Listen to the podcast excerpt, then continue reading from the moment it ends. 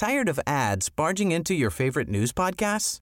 Good news. Ad-free listening is available on Amazon Music for all the music plus top podcasts included with your Prime membership.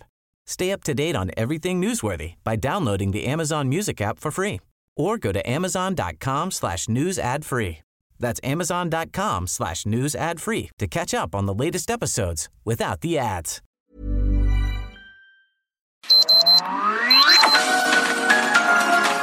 Heraldo Media Group presenta Sergio Sarmiento y Lupita Juárez. Información veraz y oportuna con un toque personal y humano. Por El Heraldo Radio, donde la H suena y ahora también se escucha.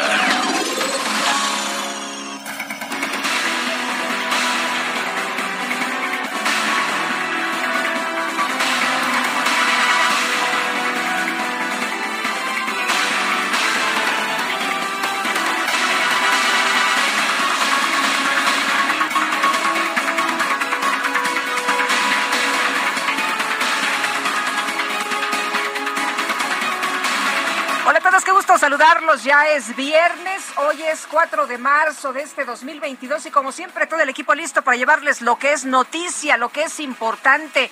Importante sin duda lo que está ocurriendo en esta invasión a Ucrania. El presidente Volodymyr Zelensky dijo este viernes que el ataque ruso a la planta de energía nuclear de Zaporilla la mayor de Europa podría haber causado una destrucción equivalente a seis Chernobyls. Las fuerzas rusas se hicieron este viernes con el control de la central ubicada en el sureste de Ucrania tras atacarla y provocar con ello un incendio que ya fue sofocado, por cierto. Tras la preocupación inicial por el potencial daño del incendio, las autoridades de la planta aseguraron, y esto es muy importante, que está garantizada la seguridad, señalaron que está garantizada la seguridad nuclear de esta central. Al anuncio le siguió el discurso que se televisó por parte del presidente, quien advirtió que Ucrania sobrevivió a la noche que podría haber detenido el curso de la historia, la historia de Ucrania y la historia de Europa. También afirmó que Rusia sabía lo que estaba haciendo cuando apuntó proyectiles directamente a esta planta nuclear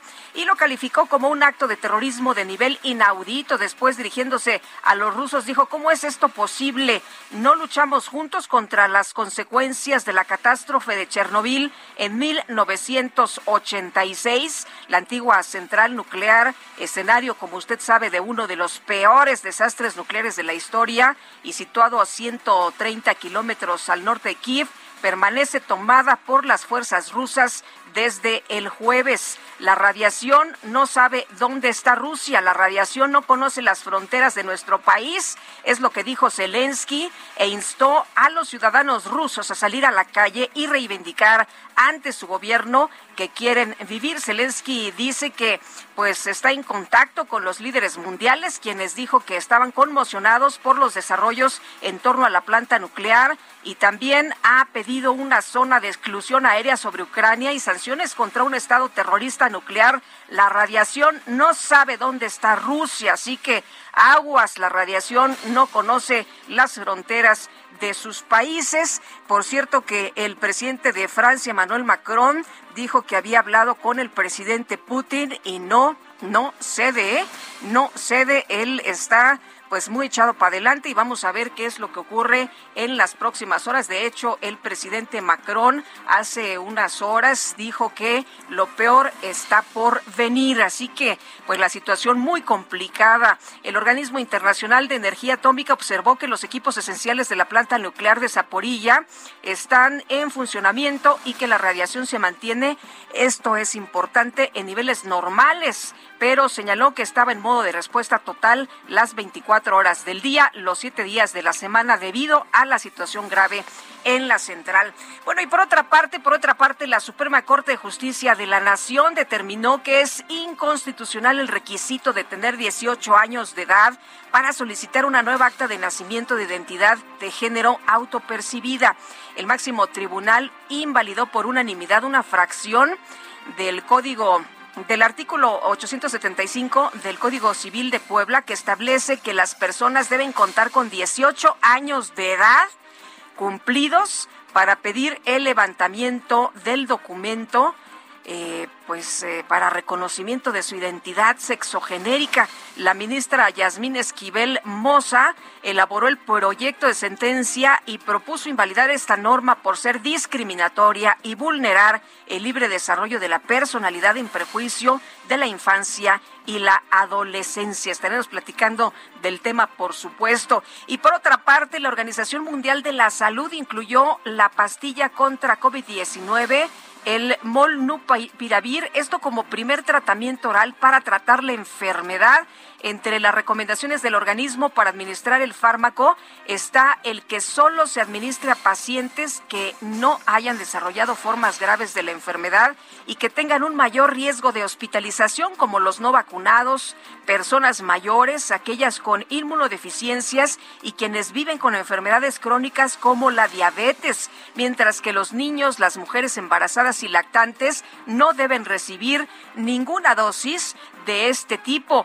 El tratamiento que ya es utilizado en países como El Salvador se administra, escuche usted, en cuatro cápsulas de 200 miligramos por vía oral cada 12 horas durante cinco días dentro de los primeros cinco días del inicio de los síntomas. Por su parte, la Organización Médicos Sin Fronteras alertó que un tratamiento de cinco días con este fármaco, eh, fármaco producido por la firma alemana Merck puede llegar a costar hasta 700 dólares, que son 14 mil pesos, precio que puede ir pues eh, a la baja, ¿no? Hasta los 20 dólares. Sí se desarrollan genéricos y bueno, hemos estado al pendiente de lo que pudiera ayudar, por supuesto, en esta enfermedad que se ha padecido en el mundo entero y todo lo que ayude es bienvenido. Qué bueno que se están desarrollando y que efectivamente se está aprobando este tipo de tratamientos. Pues finalmente ahí tiene usted esta información que es relevante sin duda.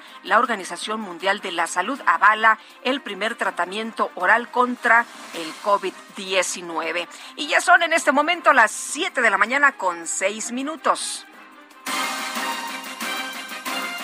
Las destacadas del Heraldo de México.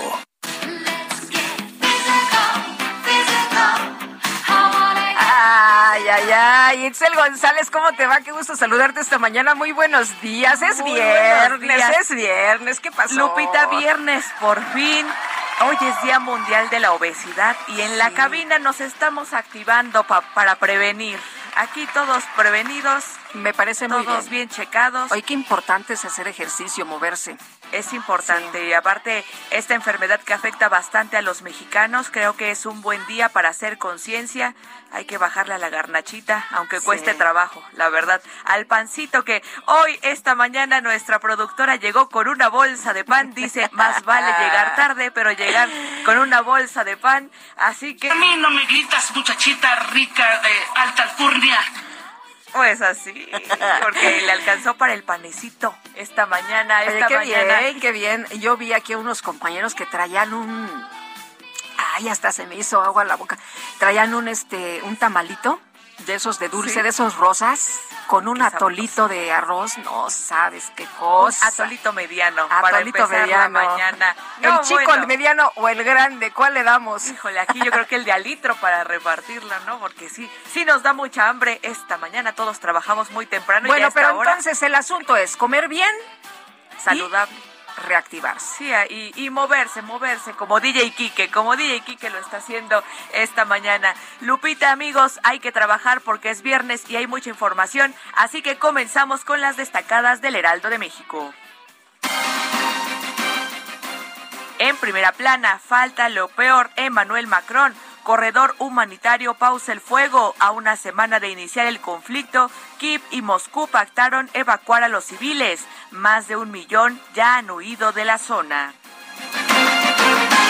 País, comparecencia, Senado del sí a Quirino Ordaz. Avanza su nombramiento como embajador en España. PRI tiene lista su expulsión. Ciudad de México, datos de la Fiscalía, se registra reducción de feminicidios, bajó 12% al pasar de 82 en 2020 a 72 víctimas en 2021. Coyoacán, de las que menos casos registran. Estados, Sonora, incautan arsenal. Es el decomiso de municiones y armas más grande del país. Orbe por inundaciones. Sydney está bajo alerta. Se reportan al menos 14 decesos. Medio millón tiene avisos de evacuación. Metaliga MX, poca paciencia. El actual certamen rompe marca de directores técnicos cesados hasta la jornada 8. Y finalmente, en mercados, efecto coronavirus, contratan más con bajo sueldo. El sector salud requirió de más especialistas, pero el salario disminuyó 17.2%. Lupita, amigos, hasta aquí las destacadas del Heraldo. Muy feliz viernes. Igualmente, Itzel, muchas gracias. Muy buenos días. Y ya son las 7 de la mañana con 10 minutos. Tengo este resumen de lo más importante de este viernes 4 de marzo del 2022. En Ucrania este jueves se registró un incendio en la central nuclear de Zaporilla, la más grande de Europa a causa de los bombardeos de las fuerzas rusas. El jefe de la administración militar ucraniana en la región, Oleksandr Starkuk, eh, dijo que este incidente ya fue controlado y se descartó riesgo de una catástrofe nuclear. Y el consejero de la presidencia de Ucrania, Mijailo Podoliak, informó que la segunda ronda de negociaciones con Rusia para tratar de poner fin al conflicto entre ambos países concluyó sin grandes resultados, aunque ambas delegaciones acordaron organizar corredores humanitarios y celebrar un tercer encuentro. El presidente de Ucrania, Volodymyr Zelensky, pidió a su homólogo ruso Vladimir Putin que acceda a reunirse con él para negociar directamente el fin de la invasión a su país. Y por su parte, el presidente Vladimir Putin aseguró que la operación militar especial en el este de Ucrania va de acuerdo con lo planeado. Calificó como falsos los reportes de que Moscú encontró más resistencia de lo que esperaba. Y los gobiernos de Reino Unido y Estados Unidos anunciaron nuevas sanciones contra distintos oligarcas rusos, así como colaboradores cercanos al presidente Vladimir Putin. La Organización Internacional para las Migraciones informó que por lo menos 5.3 millones de personas han tenido que abandonar sus hogares por la invasión rusa a Ucrania pues escuchó usted bien el dato, el número de personas, 5.3 millones de personas, imagínese nada más. Y la Secretaría de Relaciones Exteriores informó que esta madrugada llegó a nuestro país el avión de la Fuerza Aérea Mexicana que fue enviado a Rumania para repatriar a los conacionales que huyeron de la guerra en Ucrania. El senador del Grupo Plural, Germán Martínez, informó que un grupo de parlamentarios ucranianos envió una carta a la presidenta de la Cámara Alta, Olga Sánchez Cordero, con el propósito de solicitar que México envíe armas para hacer frente a la invasión rusa. Para nosotros es un honor servir a la Embajada de Ucrania en traer esta carta que no ha sido publicada de la Embajada de parlamentarios de Ucrania a la senadora Olga Sánchez Cordero, quien nos la recibió personalmente. Además, tiene un sello de recibido y para nosotros cumplir con esa misión era importante hacerla pública. Comisiones Unidas de Relaciones Exteriores y Relaciones Exteriores Europa del Senado aprobaron la ratificación del exgobernador de Sinaloa, Kirin Ordaz, como embajador de México en España y representante permanente ante la Organización Mundial de Turismo. Y este jueves el expresidente de Brasil, Luis Ignacio Lula da Silva, sostuvo un encuentro con los integrantes de la Junta de Coordinación Política del Senado. Vamos a escuchar parte de lo que dijo. Yo sé la importancia de Estados Unidos en el mundo. Y yo sé cómo es bueno tener una buena relación con Estados Unidos. Pero el hecho de que yo quiera tener una buena relación con ellos no me impide tener una buena relación con México. O de tener una buena relación con Cuba, con Venezuela, tenemos que tener autonomía para ejercer nuestra soberanía de acuerdo con los intereses soberanos de cada patria. Bueno, por otro lado, el expresidente Lula participó en un encuentro de legisladores de la coalición Juntos eh, Hacemos Historia en el que expresó su respaldo al presidente López Obrador y también a Morena. Un hombre como Norte, López Obrador, no nace todos los días y menos llega a alcanzar la presidencia de la República. Y puede estar seguros que va a ser siempre muy atacado. Morena va a recibir siempre muchos, muchas críticas, ataques. La élite mexicana no se va, no va a querer una política de bienestar social. Así como no estuvo contenta en Brasil en Argentina, que la gente progresara, como en ningún país del mundo. Bueno, por cierto, en el evento el exmandatario brasileño también se pronunció a favor de poner fin a la invasión de tropas rusas en Ucrania. Es inadmisible que un país se sienta en el derecho de instalar bases militares alrededor de otro país. Es absolutamente inadmisible que un país reacciona invadiendo a otro país. Guerras no llevan a nada, llevan nada más a muerte, destrucción, miseria y hambre. Pues sí, estamos de acuerdo con Lula, ¿no? Destrucción, miseria y hambre es lo que deja la guerra. El presidente de la mesa directiva de la Cámara de Diputados, Sergio Gutiérrez Luna, presentó una controversia constitucional en contra del INE por imponer medidas cautelares a los, eh, pues en contra del presidente López Obrador para que no opine sobre la consulta de revocación de mandato. El día de hoy, en representación de la Cámara de Diputados, presenté controversia constitucional en contra del Instituto Nacional Electoral. Estamos impugnando un acuerdo del propio Instituto Nacional Electoral por el que interpreta el concepto de propaganda gubernamental en el proceso de revocación de mandato e impone medidas cautelares en vía de tutela preventiva que no tienen sustento en la ley.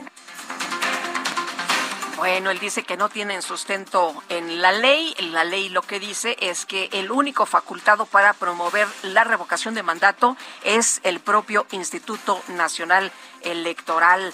Y bueno, este jueves se presentaron los resultados del Índice de Desarrollo Democrático IDD México 2021. El reporte reveló que el promedio democrático de México bajó 24% en 2021 con relación al año anterior. Durante esta presentación, el presidente del Instituto Nacional Electoral, Lorenzo Córdoba, advirtió que la democracia mexicana no pasa por su mejor momento en toda la serie histórica de esta medición que inició en 2010, este es el año, el de 2021, con el resultado más bajo que hemos observado, 13% inferior al promedio alcanzado en 2017, que hasta antes de ahora era el registro más bajo. Los resultados del índice en sus variaciones estatales reiteran el, el retroceso observado este año en el agregado nacional. El presidente de la Sala Regional Especializada del Tribunal Electoral del Poder Judicial de la Federación, Rubén Lara, presentó su informe de labores 2020-2021. El magistrado señaló que en este periodo se impusieron 1.470 sanciones entre multas, amonestaciones públicas y reducción de recursos a partidos políticos. No doy cuenta de un esfuerzo individual sino que siguiendo las palabras de León Felipe, no llego solo ni pronto, sino con todas y todos y a tiempo. Cuando pienso en el esfuerzo y compromiso de quienes trabajan en la sala, el gobernador de Michoacán, Alfredo Ramírez Bedoya, recorrió la localidad de San José de Gracia, este municipio ahí de Marcos Castellanos, a cuatro días de que se dio a conocer el caso del fusilamiento de 17 personas. Y el subsecretario de Seguridad Pública, Ricardo Mejía, informó que este jueves se trasladó a San José de Gracia, Michoacán, para evaluar los avances en la investigación de este caso, este que se dijo, bueno, pues está muy sospechoso, ¿no? Eh, parece que hubo un montaje. Bueno, pues ahí está la información. Se siguen evaluando eh, pues los datos y bueno pues también también se está atento a los avances en la investigación de este caso. En Caborca, Sonora, fuerzas federales y locales tuvieron un enfrentamiento con un grupo de sujetos armados. Se reportó un saldo de por lo menos un militar muerto, así como dos presuntos delincuentes. La Fiscalía General de la República informó que junto con elementos del ejército realizó cuatro cateos en Sonora, los cuales permitieron el aseguramiento de más de 2.829.000 cartuchos de diversos calibres. Y el Instituto Nacional de Migración informó que alrededor de 200 migrantes indocumentados fueron rescatados por elementos del organismo y de la Guardia Nacional al interior de una bodega disfrazada de cantina en Tapachula, Chiapas pues fueron rescatados, pues más bien fueron capturados, ¿no? Porque de ahí muchos los regresan a sus lugares de origen y lo que menos quieren es eso. Si ya habían avanzado un tramo, pues lo que quieren llegar es a los Estados Unidos, pero en fin, pues Ahí está, ahí está la actuación del Instituto Nacional de Migración. Familiares del exdiputado local de San Luis Potosí, Pedro Carrizales El Mijis, realizaron una ceremonia para despedir al exfuncionario, quien perdió la vida el pasado 3 de febrero, se ha dicho, a causa de un accidente vial. Y un juez de la Ciudad de México dictó la medida cautelar de prisión preventiva oficiosa en contra de Miguel N., presunto feminicida de la conductora de televisión, Michelle Simón. La Secretaría de Salud Federal informó que este jueves se registraron 10.558 contagios nuevos de COVID-19 en México, así como 461 personas muertas. Por favor, sígase cuidando, porque esto pues todavía no ha terminado, ¿no? Tenemos que aprender a vivir con esto, sí, por supuesto, tenemos que aprender a cuidarnos, pero claro, cuántos contagios siguen, aunque van a la baja, todavía somos, eh, eh, pues, eh, estamos hablando de, de números importantes, 10.558, y el número de muertos no es menor. Escuche usted, de nuevo, le doy la cifra, 461. El primer ministro de Francia, Jean eh, Castex, anunció que el pase de vacunación contra el COVID-19 quedará suspendido en todo el país a partir del 14 de marzo. Además, señaló que el uso de la mascarilla del cubrebocas solo será obligatorio en el transporte público y algunos establecimientos. ¿Usted se anima a quitarse el cubrebocas cuando hay mucha gente? Pues la verdad, eh, hay quienes me dicen que eh, por supuesto que no, que, que, todavía no es el momento, pero en algunos países pues esto ya se está tomando como una decisión. Sin embargo, eh, pareciera que eh, pues todavía es difícil, ¿no? Aceptar que en algunos lados se quita el cubrebocas y que ya puede uno convivir así de manera normal. Pues por lo pronto aquí en México seguimos con esta medida tan importante que ha ayudado a evitar los contagios. En información deportiva, la Federación Rusa de Fútbol informó que va a presentar un recurso ante el Tribunal de Arbitraje Deportivo para apelar la suspensión de sus elecciones de todas las competencias internacionales. Bueno, y en España el Real Betis obtuvo su pase a la final de la Copa del Rey por primera vez en 17 años tras derrotar al Rayo Vallecano por marcador global de 3 a 2. Ay, amor, mirándote a los ojos, sé que eres diferente sé que te pareces mucho a lo que yo sueño. Ay, amor, lo que te digo es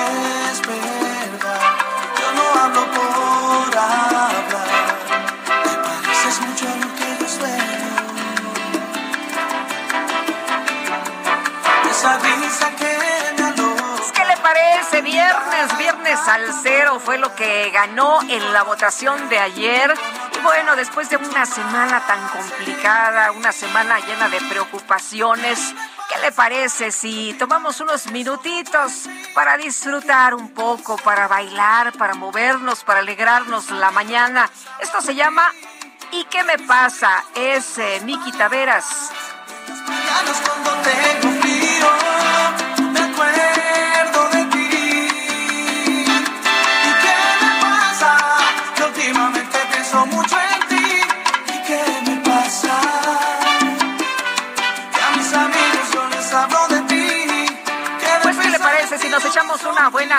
Esta mañana?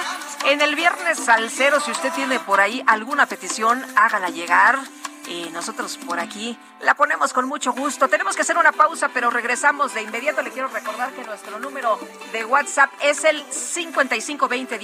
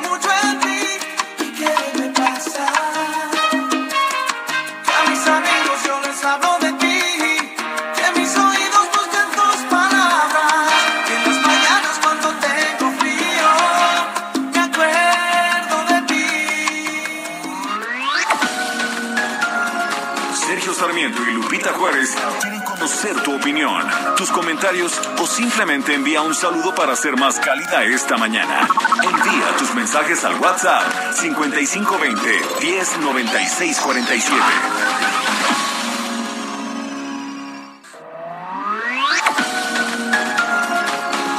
Continuamos con Sergio Sarmiento y Lupita Juárez por El Heraldo Radio.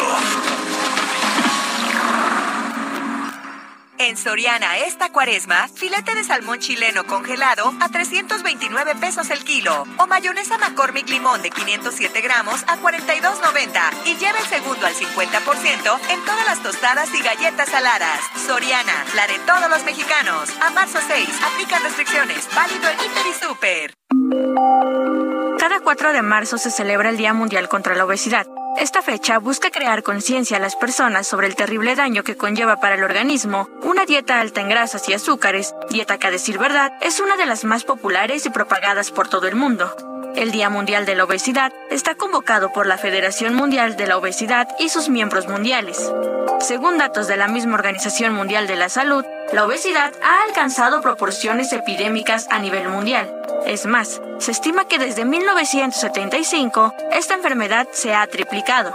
Es importante hacer ejercicio, acudir al nutriólogo, una buena alimentación y tener un estilo de vida más saludable.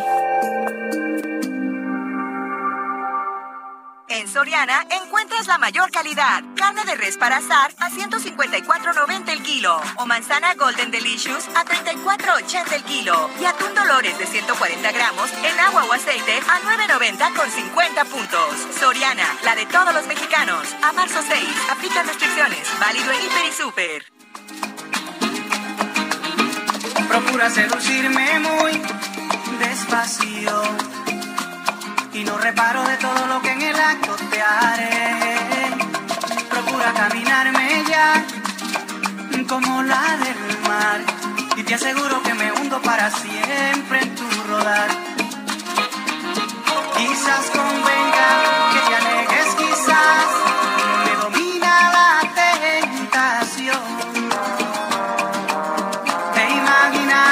pues ya los veo ahí en su casa a esta hora de la mañana, echándole ganas, bailándole, por supuesto, con Chichi Peralta, que eh, pues ya sabe usted, nos canta esta mañana, nos viene a poner de buenas, de Santo Domingo para el mundo. Procura no mirarme más y no sabrás te perderás. Es un dilema del que tú y yo podemos escapar. Procura coquetearme ¿Qué tal, Miki? ¿Qué bailamos? Procura ser parte de mí, te aseguro que me hundo en ti. Claro que sí. Claro que sí, hombre. Es viernes, es viernes y el cuerpo lo sabe. Vámonos a los mensajes. Nos dice Manuel Román. Hola, buen día, Sergio Lupita. Quiero comentarles y hacer un reclamo social al presidente López Obrador por hacer una reforma de la ley de impuestos para los cañeros del país. No hay subsidios para el campo, no hay maquinaria, los insumos para sembrar están por los cielos de caros, el abono, el fertilizante, el fertilizante, ¿qué tal, eh? Con esto de que pues se vino la situación tan grave a nivel internacional y que importamos fertilizante de Rusia, bueno, pues a ver qué tal nos va. Dice, los comisariados ejidales cobran cuotas que les convienen a ellos, no al campesino. No es justo que al campo, que es el más abandonado, sea ahora el que tenga que verse afectado por recaudar impuestos. No, señor presidente, no se vale porque no es justo. Y usted lo sabe muy bien que no está haciendo bien las cosas. Y ahora sí, como dijo en su toma de protesta, yo como pueblo se lo demando, por favor, renuncia a su puesto. Está usted despedido, es lo que dice Manuel Román. Y por otra parte, Patricia dice, hola, eh, ya viernes, deseo que tengamos un excelente fin de semana y saludos afectuosos a ustedes y a todos los del equipo de trabajo desde Panamá. Soy Patricia, pues un abrazo grande, querida Patricia, te mandamos pues muchos saludos y te agradecemos muchísimo que nos estés sintonizando esta mañana y también abrazos a nuestros cuates, a todos quienes nos escuchan por allá en Panamá. Son las siete con treinta y cuatro minutos. En Soriana sabemos lo que te gusta. Aprovecha un 3x2 en todos los cereales y lleva el segundo al 50% de descuento en jamones Swan y Sabor y en paquete. Y quesos Oaxaca, Lala, La Villita, Food, Swan y Volcanes. Soriana, la de todos los mexicanos. A marzo 7, aplica restricciones y sobre la misma línea de producto. Válido en Hiper y Super. Bueno, ya haya sido como haya sido, Misael Zavala pues se va, se va Quirino Ordaz como embajador de México en España después de varios meses, ¿no? Que estábamos ahí atentos si le daban el beneplácito o no. Comisiones del Senado avalaron ya por lo pronto aquí el nombramiento del priista Quirino Ordaz como embajador de México en España. Y bueno, pues eh, él dice que nunca traicionó al PRI. Los priistas dicen que no lo quieren. A ver, cuéntanos, cuéntanos, ¿qué más tenemos? Así es, Lupita, buenos días, buenos días al auditorio, pues con 21 votos a favor de Morena, aliados e incluso Movimiento Ciudadano, pero tres en contra del PRI y PAN, así como tres abstenciones, las comisiones del Senado ratificaron el nombramiento del priista Quirino Ordaz Coppel como embajador de México en España, por lo cual Lupita pues también avanza su expulsión de las filas del Partido Revolucionario Institucional. Al comparecer en las Comisiones Unidas de Relaciones Exteriores y Relaciones Exteriores Europa, el exgobernador de Sinaloa afirmó que buscará fortalecer la relación entre España y México, pero también se le cuestionó duramente por esta situación de una traición al PRI por aceptar la embajada de, eh, de México en España. Contestó eh, Quirino Ordaz que una vez que está avalado como senador, eh, como, perdón, como embajador, eh, dice que siempre estará decidido con quien lo, que siempre estará agradecido con quien le dio la oportunidad de ser gobernador de Sinaloa, pero ahora tendrá la oportunidad de representar a la nación. Incluso dijo que buscará representar dignamente al país en esta oportunidad que le da el presidente de la República. Muy agradecido Quirino Ordaz con el presidente Andrés Manuel López Obrador. Y es que durante la sesión de comisiones fue duramente cuestionado por su correligionario, el senador Manuel Añorbe, por haber aceptado la invitación del presidente López Obrador para ser embajador en España. Incluso al dar su voto, el senador Añorbe manifestó que está seguro de que hubo una traición, por lo cual votó en contra. Sin embargo, Morena, PT, Partido Verde Ecologista y Encuentro Social salieron a la defensa de Quirino Ordaz y apoyo también del PRIista, pues lo calificaron como un perfil adecuado. La senadora Marta Lucía Mitchell dijo que Quirino Ordaz no renuncia a sus ideales ni a sus ideologías y bueno, pues está decidido a seguir peleando por la patria. Lupita, ahora el nombramiento será sometido a votación del Pleno del Senado en la próxima sesión ordinaria, que seguramente será el martes, y con ello pues estaría también avalando pues ya la expulsión de eh, Quirino Ordaz Coppel como priista debido a que el Consejo Nacional del PRI pues así lo ha decidido. Hasta aquí la información. Muy bien. Oye, entonces, entonces, pues eh, ya, ya nada más falta esta ratificación, pero pues ya prácticamente es un eh, trámite y por lo pronto, pues los compañeros lo siguen señalando como traidor, ¿no? Se eh, ha mencionado que hubo por ahí un agradecimiento del presidente a, a, a Quirino Ordaz por las elecciones allá en esta entidad. Sí, precisamente el senador Manuel Añorbe desde hace algunos eh, algunos días, Manuel Añorbe, quien es el senador por Guerrero, pues había dicho que hay prácticamente una entrega por parte de Quirino Ordaz en las elecciones eh, de, Sinaloa, por eso ganó Morena las elecciones en, ese, en esa entidad, debido a que pues el gobernador operó a favor de Morena. Esto lo ha dicho en varias ocasiones Manuel Añorbe y también ayer pues fue ratificado esta situación durante las comisiones y eh, hay una hay un punto muy importante Lupita que pues las bancadas tanto del PAN y del PRI votaron eh, pues no votaron eh, en concordancia algunos se abstuvieron no tuvieron digamos la decisión de votar en contra de Quirino Ordaz. Por ejemplo la senadora Beatriz Paredes quien se abstuvo de, votar es decir su voto no contó en esta en esta votación y eh, bueno algunos algunos panistas también como Josefina Vázquez Mota se abstuvieron algunos otros votaron sí en contra, pero hubo, hubo una división en este bloque opositor que tanto, bueno, eh, habían dicho que eh, iban a votar en contra de Quirino Ordaz, pero al final pues hubo una división. Muy bien, muchas gracias, Misael. Gracias, Lupita. Buenos días. Hasta luego, muy buenos días. Y por lo pronto, Quirino Ordaz ya fue notificado que será expulsado del PRI en cuanto rinda protesta como embajador. Y de esto nos informa Elia Castillo. ¿Qué tal, Elia? Muy buenos días, los saludo con gusto a ustedes el auditorio. Así es, el presidente nacional del PRI, Alejandro Moreno, señaló que el exgobernador de Sinaloa, Quirino Ordaz, ya fue notificado que en cuanto asuma el cargo o rinda protesta como embajador de México en España, será expulsado del partido. Subrayó que no es una decisión personal, sino estatutaria. En entrevista, el líder priista reiteró que la decisión de expulsar al exmandatario estatal, luego de que fue nombrado como embajador de México en España por el presidente Andrés Manuel López Obrador, fue un proceso que se siguió vía los estatutos del revolucionario institucional y no por ningún tema personal. Recordemos que el pasado 28 de enero el secretario de Relaciones Exteriores, Marcelo Ebrard, anunció que recibió el beneplácito de España por la designación del sinaloense como embajador de México en aquel país, luego de que el presidente Andrés Manuel López Obrador anunció desde el 11 de septiembre de 2021 su intención de darle ese nombramiento diplomático. Este es el reporte que les tengo. Muchas gracias, Elia. Muy buenos días y gracias. La Comisión de Quejas de, y Denuncias del Instituto Nacional Electoral ordenó al gobierno de la Ciudad de México retirar la propaganda de revocación de mandato personalizada hacia el titular del Ejecutivo Federal, visible en algunas de sus instalaciones. Ciro Murayama, consejero del INE. ¿Qué tal? Gracias, como siempre, por platicar con nosotros. Buenos días. Hola.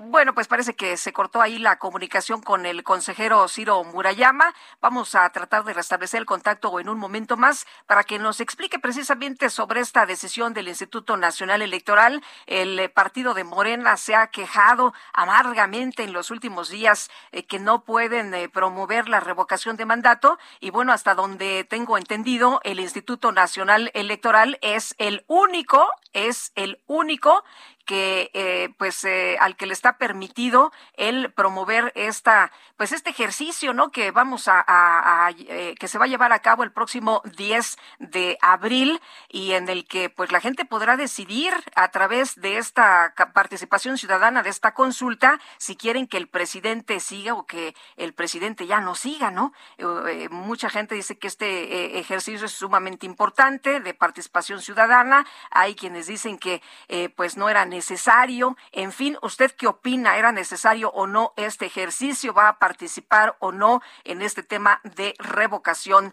de mandato? Eh, vamos a, tratar de, restablecer el contacto. Todavía no nos, eh, no nos contesta, ¿verdad?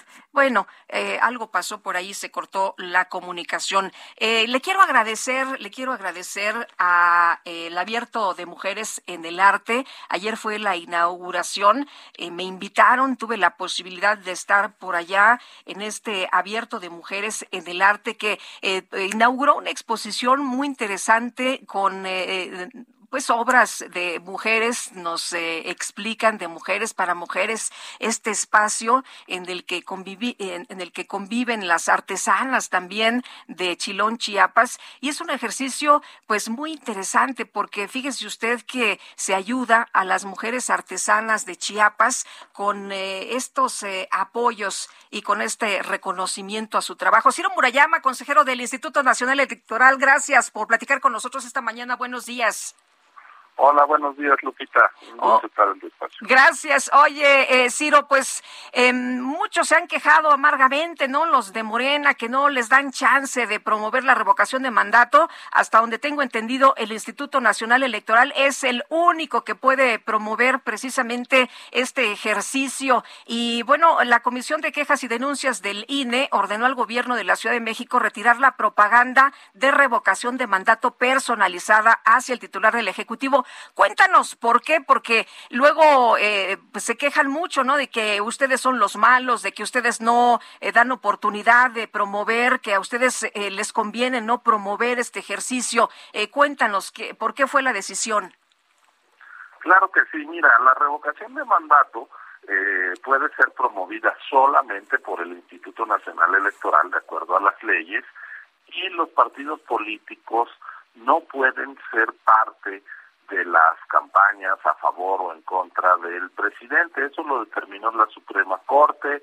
Eh, los funcionarios públicos no pueden tampoco ser partícipes. Eso se fijó en la Constitución en 2019, cuando se creó la figura de revocación de mandato, y en septiembre pasado, cuando se hizo la ley secundaria, por la bancada mayoritaria de Morena, que ahora se queja de que se apliquen las reglas, las leyes que ellos mismos aprobaron. Entonces, pues aquí sí estamos en un contrasentido eh, muy evidente y muy absurdo de falta de compromiso con la legalidad, incluso con la legalidad que ellos eh, diseñaron y aprobaron, pero pues desde el INE no nos queda sino arbitrar los partidos conforme al reglamento en, vigente, es decir, no podemos empezar a permitir pues que ahora el jugador a media cancha mete a la mano o que tenga más de 11 jugadores sobre el terreno de juego porque así les conviene eh, dado que creen que pues es insuficiente las reglas no les dan Oye, pero aquí aquí el pro, aquí el problema y el riesgo es que la gente sí le crea a Morena cuando dice que ustedes están impidiendo este ejercicio, que a ustedes eh, por algún mira, para eso para mentiras siempre se han dicho en la vida pública y se van a seguir diciendo y ahora se propalan con facilidad en las redes, pero yo por eso agradezco que tú me permitas explicar y mientras haya medios de comunicación que no solo hagan eco de lo que se dice desde el poder, sino que permitan colocar los hechos que la gente a su vez pueda verificar, pues yo creo que la mentira eh, tendrá menos eh, posibilidad eh, tomar tintes de, verdad, al menos en la, en la credibilidad de algunos. Así que es muy evidente que el artículo 35 constitucional prohíbe la participación de funcionarios públicos. La Suprema Corte el primero de febrero determinó que los partidos no pueden ser parte de las campañas en curso y el INE ha venido tomando decisiones que por cierto están siendo ratificadas por el Tribunal Electoral y eso también está haciendo que se desplieguen estrategias jurídicas, por llamarle de alguna manera, para eh, incluso desconocer los fallos del Tribunal Electoral. Te comento, eh, el 12 de febrero el presidente hizo una gira por Sonora promoviendo los logros de su administración. Él no debería estar haciendo ningún tipo de propaganda gubernamental desde que se emitió la convocatoria a la revocación que fue el 4 de febrero y hasta que se lleve a cabo la votación, que es el 10 de abril. Sin embargo, tuvo esas actividades, hizo esa promoción y la Comisión de Quejas del INE le dijo, señor presidente, retire de la página de presidencia y demás toda esta promoción de logros que está haciendo y no continúe con ello porque la Constitución lo prohíbe.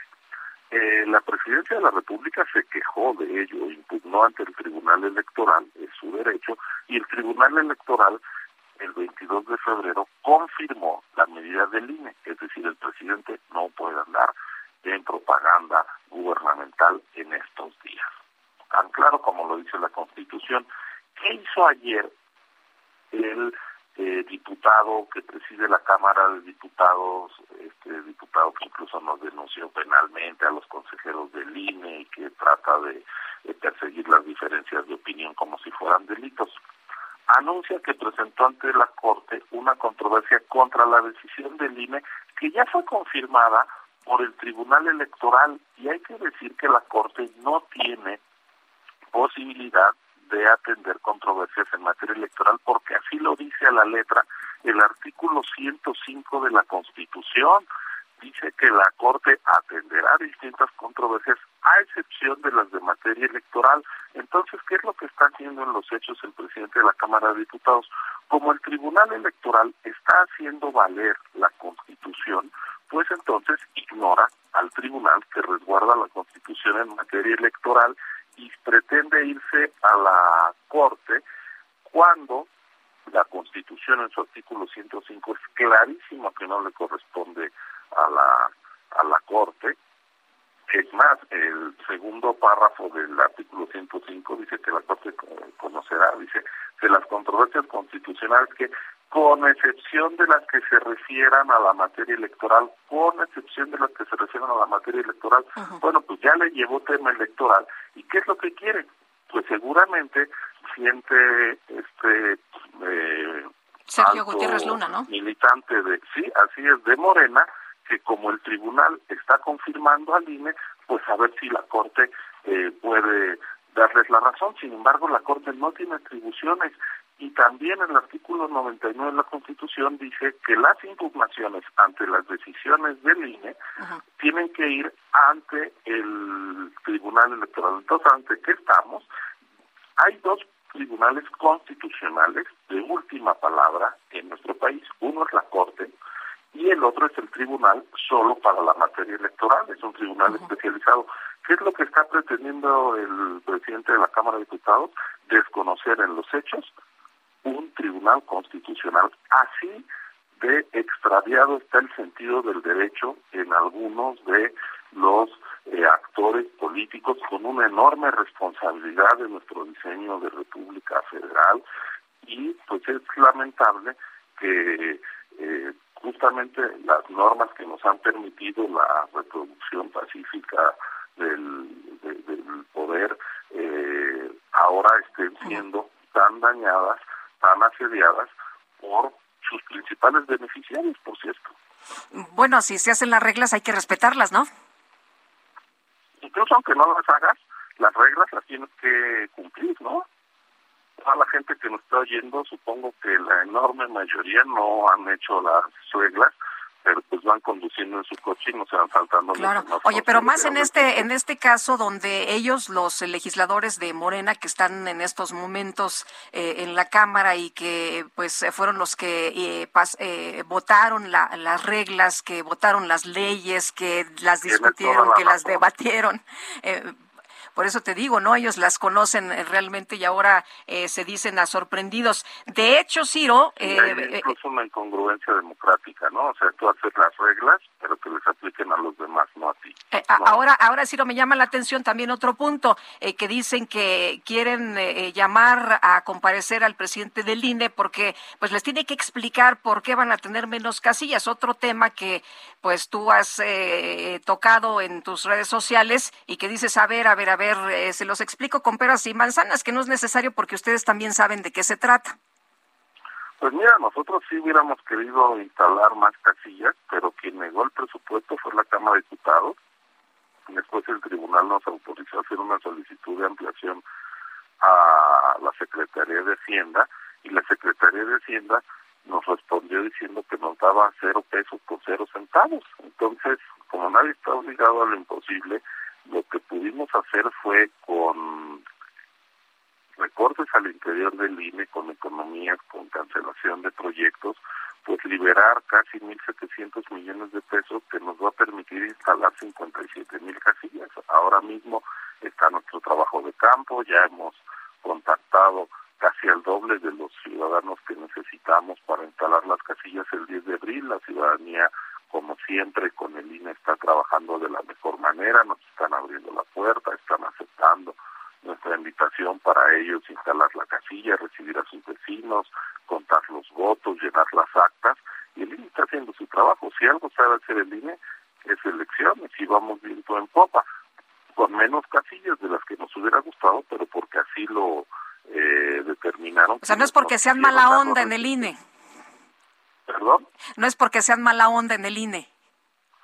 El INE es una institución, no es ni buena ni mala onda, el INE es una institución constitucional del Estado mexicano que cumple con sus atribuciones siempre de manera puntual y precisa, porque nosotros eh, tenemos la obligación de salvaguardar y de garantizar los derechos políticos electorales de la ciudadanía y lo vamos a hacer con toda seriedad.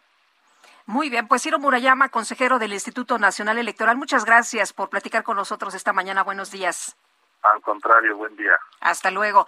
Bueno, y en la conferencia de prensa, el canciller Marcelo Ebrard reiteró que México no va a participar en ningún tipo de sanciones. Ahí en la mañanera esto fue lo que dijo. No va a participar en ningún tipo de sanciones contra Rusia que no sean de carácter multilateral en el Consejo de Seguridad de la ONU. Y vamos a escuchar parte de lo que señaló. México no va a participar en, ningún tipo de sanción que no sean las sanciones multilaterales que en su caso aprobase el Consejo de Seguridad de la ONU. Ha sido la postura histórica de nuestro país. En eso no hay ninguna ambigüedad, es una línea histórica. Bueno, pues ahí lo que dice el canciller Marcelo Ebrard, que está eh, participando hoy en la conferencia mañanera. Tenemos que hacer una pausa, pero regresamos de inmediato. Le quiero reiterar que se puede comunicar con nosotros a nuestro número de WhatsApp. También puede grabar, eh, por supuesto, su mensaje en el 55 2010 96 47 55 2010 96 47. Regresamos. Procura no mirarme más y no sabrás Es un dilema del que tú ni yo podemos escapar.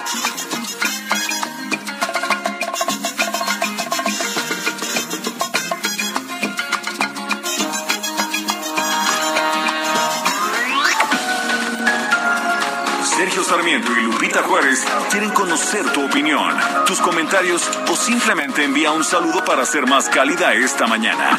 Envía tus mensajes al WhatsApp 5520 109647.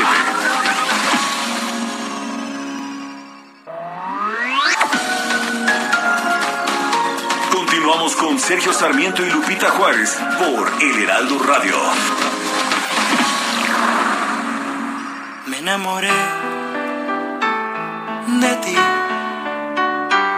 Me ilusioné y no es raro, estas cosas siempre pasan. Yeah.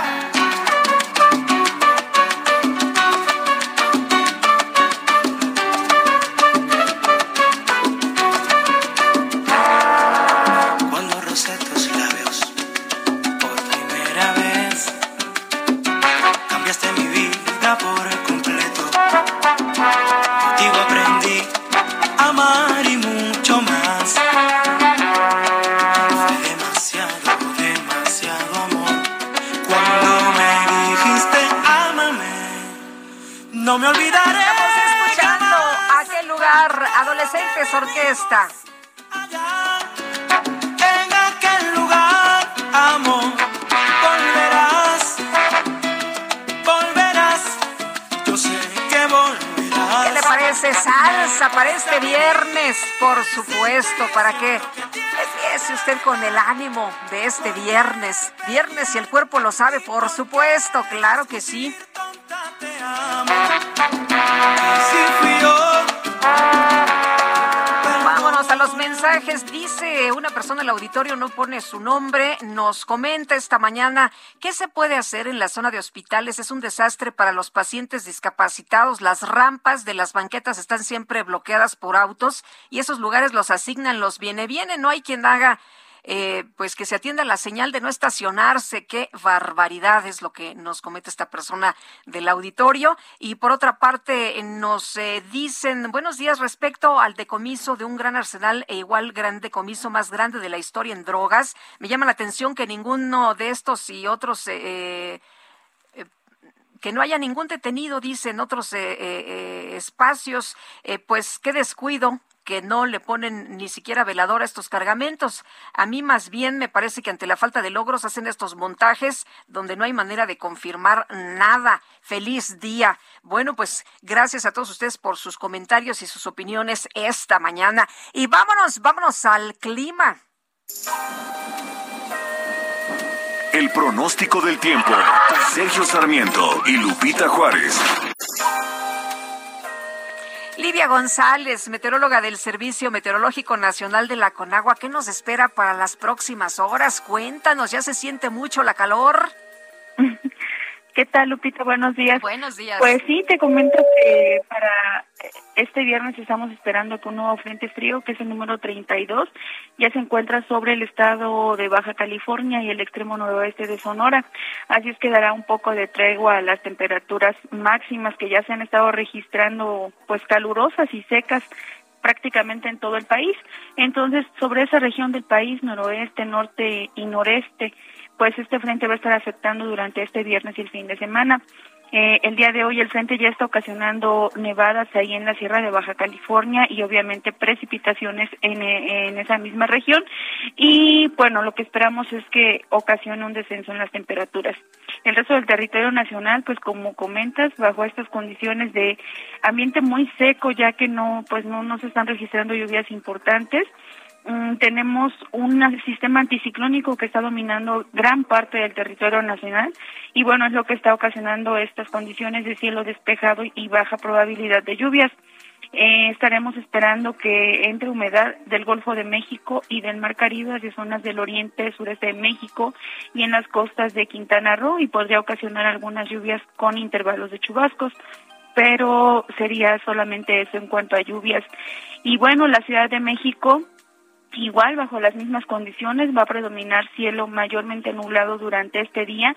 Podríamos esperar algunas lluvias aisladas, principalmente hacia lo que es el occidente de la Ciudad de México, pero la probabilidad sería baja, es más alta la probabilidad hacia el Estado de México y estamos pronosticando que estas condiciones pues predominen también hacia el fin de semana y finalmente estamos esperando una temperatura máxima de 27 a 29 grados Celsius aquí en la Ciudad de México, Lupita, así es que, pues bueno, eh, seguirán estas condiciones secas y el sol, eh, pues durante la mayor parte del día. ¿Dijiste 27 grados? ¿Perdón? ¿Dijiste 27 grados? Sí, el día de ayer, se, de 27 a 29, el día de ayer se registraron 29 grados aquí en la Ciudad de México. Con razón sentíamos un calorón tremendo. Sí, bueno, sí. oye, ¿cuál es la, cuál es la, eh, tengo entendido que se ha roto el récord de temperatura en la Ciudad de México, pero en un mes de mayo. Eh, y, cuál es la temperatura máxima? ¿Tienes idea? De, para el mes. En, la Ciudad de México, el, el más caluroso, lo más caluroso que hemos tenido. El récord de la temperatura máxima se han registrado hasta 32 grados Celsius aquí en la ciudad, pero se han presentado más hacia los meses de abril. El mes de abril suele ser, marzo y abril suele ser muy seco y sin lluvia. El dato exacto no lo tengo a la mano, pero lo que sí recuerdo es que ha sido alrededor de 32 grados Celsius aquí en la ciudad. Bueno, 29 no estuvo tan mal el día de ayer, ¿no? 29 muchísimo para la Ciudad de México. Muy bien, pues tremendo, tremendo se sintió el, el calorón y bueno, vamos a ver cómo nos tratan los próximos meses, Livia. Así es, estamos pendientes. Muchas gracias, muy buenos días. Para servirles, que tengan buen día. Hasta luego, Livia González. Y bueno, en otro tema, fíjese usted que la Suprema Corte de Justicia de la Nación determinó que es inconstitucional el requisito de tener 18 años de edad para solicitar una nueva acta de nacimiento de identidad de género autopercibida. Tania Morales es fundadora y directora de la Asociación para las Infancias Transgénero. Tania, muchas gracias por conversar con nosotros. Buenos días. Buenos días, Lupita. Gracias a ti. Oye, Tania, ¿cuál es la relevancia de esta decisión de la Suprema Corte? Pues, eh, mira, la relevancia es que de a, de, a partir de hoy eh, vamos a poder, digamos que avanzar eh, legislaciones que, reconozcan, que reconozcan la identidad de género en niñas, niños, adolescentes y personas adultas trans. Hasta hace poquito solo había el estado de Jalisco, eh, tiene un procedimiento para obtener documentos de identidad, es decir, actas de nacimiento para niñas y niños adolescentes trans y tres estados más, Ciudad de México, Oaxaca y Morelos, únicamente para personas de 12 años en adelante. Entonces, eh, a partir de lo que sucedido ayer, eh, pues las nuevas legislaciones o los nuevos procedimientos van a tener que contemplar esta, este, esta inclusión de niñas, niños y adolescentes. Ahora, el criterio de la Suprema Corte es obligatorio para los jueces de todo el país, tengo entendido. Es, es, exactamente, pero no solo para los jueces del país. Lo que se declaró ayer fue que una legislación eh, que se aprobó el año pasado en Puebla eh, determinó un procedimiento administrativo para personas mayores de 18 años. Entonces, lo que la Comisión Nacional de Derechos Humanos solicitó una acción de inconstitucionalidad porque las legislaciones no pueden discriminar por edad. Es decir, el derecho a la identidad no es un derecho que se adquiere a los 18 años, sino todas las personas deberíamos poder acceder al derecho a la identidad desde el momento en el que nacemos. Eh, entonces, bueno, no solo serán los jueces o las personas juzgadoras, sino también todas las personas que vayan a generar eh, legislaciones como eh, diputadas, diputados, eh, tendrían que considerar esta parte. No pueden eh, generarse legislaciones nuevas que discriminen por edad. Eh, Tania, si alguien manifiesta que no se siente a gusto con el género, eh, que quiere cambiar la identidad, eh, ¿tendría que hacer un trámite? ¿Esto eh, tendría que iniciar un trámite para cambiar eh, precisamente sus papeles de, nacimiento, su acta eh, con los datos que tiene? Exactamente, mira, hay algo bien importante, es que eh, en realidad no es que alguien no se sienta a gusto con su identidad, es que tiene una identidad desde los primeros años de vida distinta a la que le dijimos que tenía. Eh, pero sí, justamente algo que es muy importante es que las personas trans, es decir, las personas que tienen una identidad de género distinta a la impuesta, eh, deberían tener la posibilidad de contar con documentos de identidad desde el momento en el que se saben que tienen un género diferente. Entonces, el trámite, eh, lo ha dicho la Corte Interamericana de Derechos Humanos, el trámite debe ser un trámite administrativo que no patologice, que no pida, eh, digamos que no pida dictámenes psicológicos o psiquiátricos, que no pida que se hormone la persona o que cambie su cuerpo. Eh, simplemente la persona tiene que, eh, puede llegar y solicitar un documento identitario que reconozca cuál es su género. Y a partir de ayer, eh, ya no solo tenemos este instrumento internacional, sino que ahora tenemos un fundamento de la Suprema Corte de Justicia. Eso es importantísimo, porque entonces ahora digamos que tenemos eh, como escudo este esta esta opinión consultiva de la Corte Interamericana y ahora tenemos un par de zapatos bastante fuertes que nos permitirán avanzar en el término nacional. Sí, eh, decías que, que no se trata nada de hormonizar, ni de curar, ni de cambiar, ¿no? Exactamente, no se trata de modificar a nadie ni su cuerpo ni nada, se trata de reconocer el género de la persona dándole un documento de identidad. Y por supuesto el, el, el, presidente de la Suprema Corte ayer dijo nada que curar y en la asociación sumamos otra otra idea que es nada que comprobar. Yo no tendría por qué comprobarle a nadie cuál es mi género, solo yo lo sé. Y entonces a partir de ahora las niñas, niños y adolescentes no tienen que comprobarle a nadie cuál es su género, simplemente podrán solicitar eh, que se reconozca su género en sus actas de nacimiento. Mm, escuchaba que decían que, que eh, era eh, no era una enfermedad la experiencia trans, sino una realidad de la diversidad humana. Así es, no es una enfermedad, pero además es un derecho de todas las personas. Eh, bien lo dijo el presidente, a las niñas y, adole y niñas, niños y adolescentes cisgénero, es decir, que no son trans, no tienen que comprobar y no tienen que pasar por, por procesos judiciales para obtener sus documentos de identidad. Por lo mismo tendría que ser con las personas trans. Muy bien, pues te agradezco, Tania, que hayas platicado con nosotros, que nos expliques eh, la relevancia de esto que ha dictado la Suprema Corte de Justicia el día de ayer. Muchas gracias, buenos días. Gracias a ti. Hasta luego. Hasta luego. Pues ahí está la eh, facilidad de tramitar esta acta de nacimiento con identidad de género autopercibida. Y vámonos ahora con más información que tiene que ver con esta crisis eh, internacional. En la segunda ronda de negociaciones entre Ucrania y Rusia se acordó crear corredores humanitarios en algunas zonas para desalojar a civiles y declarar un cese al fuego en estos lugares para permitirlo. Beata Boina, profesora de Relaciones Internacionales del Tecnológico de Monterrey. Muchas gracias, como siempre, por explicarnos qué es lo que está ocurriendo en estos momentos. Y quisiera preguntarte cómo ves este tema de las eh, de los corredores eh, humanitarios, pero también de lo que se ha dicho por parte del presidente francés Emmanuel Macron, de lo que pues ha, expresado después de una llamada con el presidente ruso Vladimir Putin, que dice que eh, pues lo peor está por venir, ¿no? Que desea tomar el control de toda Ucrania y que la ofensiva seguirá. Muy preocupante estas declaraciones. Buenos días, Lupita. Un gusto saludarte y a ti, a la audiencia.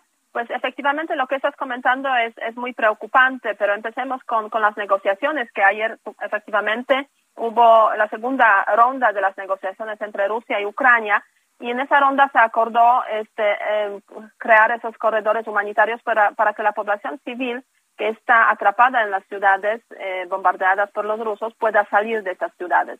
Recordemos que hay como cuatro ciudades que están resistiendo en esos momentos, son Mariupol, Kharkov, Chernin y Kiev, las ciudades grandes.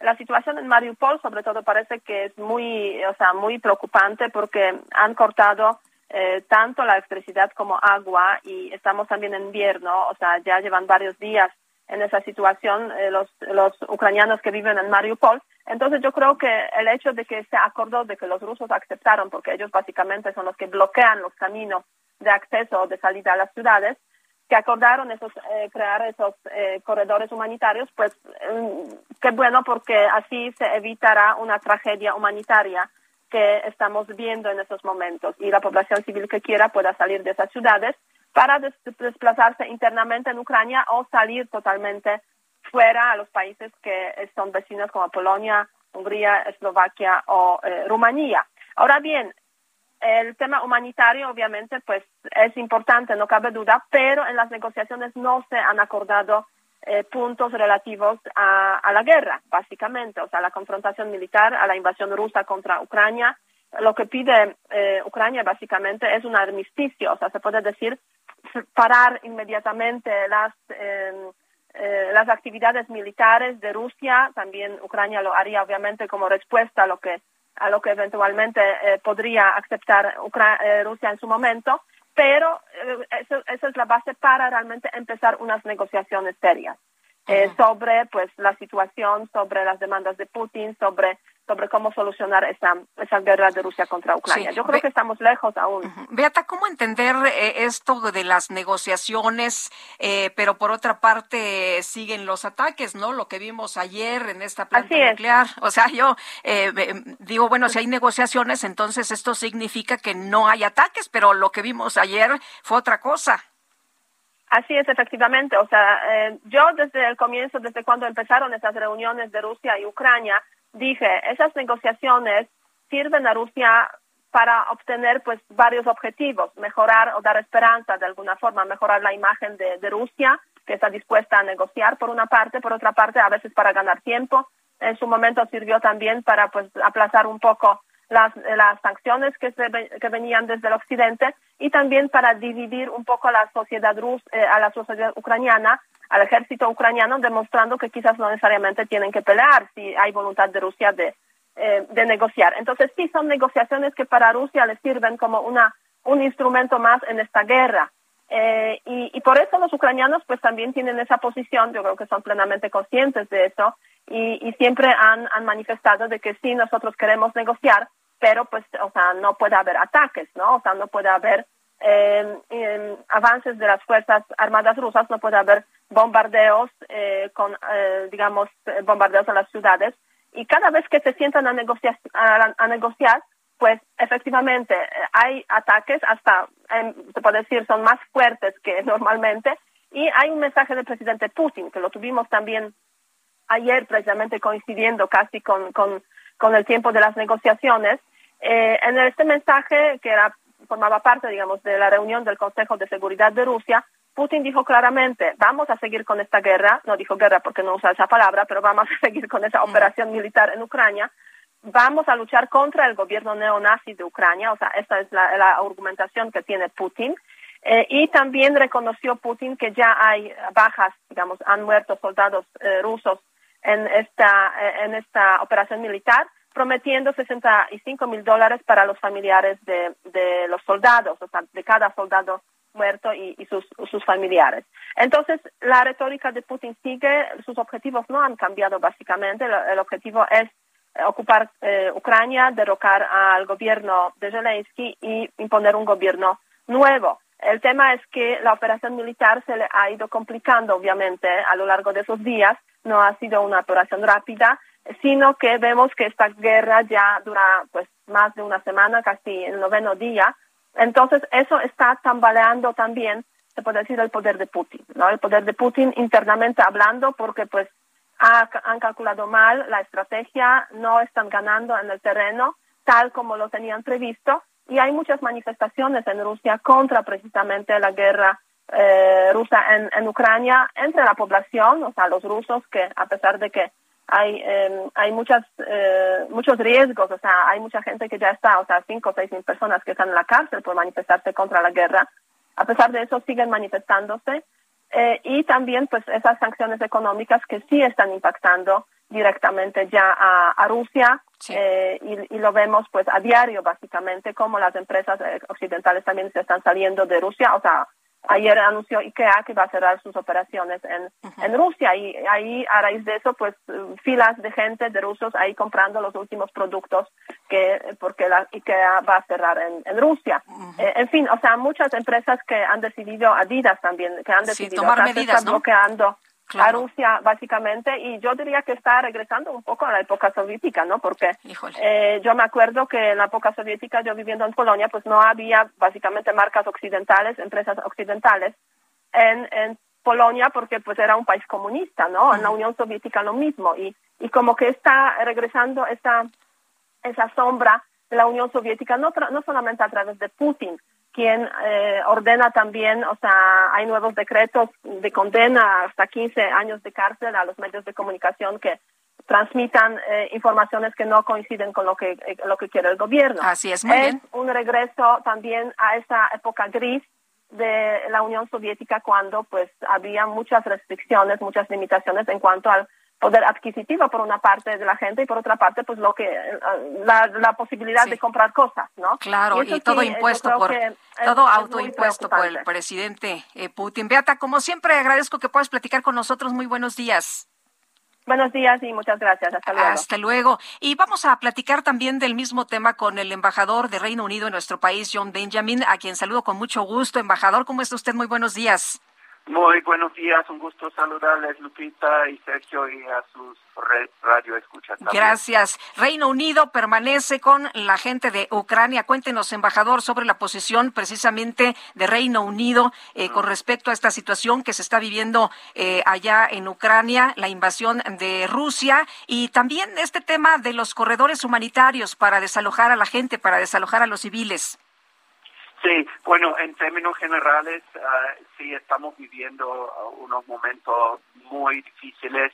Sin duda, Lupita, ustedes vieron anoche los informes sobre un bombardeo, un ataque ruso sobre una, una central nuclear, ¿no es cierto?, que siga en, en llamas por los informes que hemos recibido y estamos sumamente consternados por esta flagrante invasión militar de Rusia al territorio soberano de Ucrania y condenamos rotundamente este acto injustificado, tal como lo hemos hecho uh, la gran mayoría de los países en la comunidad internacional, uh, inclusive México y México y el Reino Unido Uh, apenas hace dos horas atrás en Ginebra votamos otra vez uh, por condenar la invasión rusa y las violaciones a los derechos humanos ante el, el Consejo de, uh, de, de, de Derechos Humanos en Ginebra. En términos de los corredores humanitarios, estamos dispuestos a, a platicar en, en, la ONU cualquier idea que pudiera uh, ayudar a, la población. Sin duda, más de un millón de ucranianos ya han tenido que huir de, su país a los países vecinos.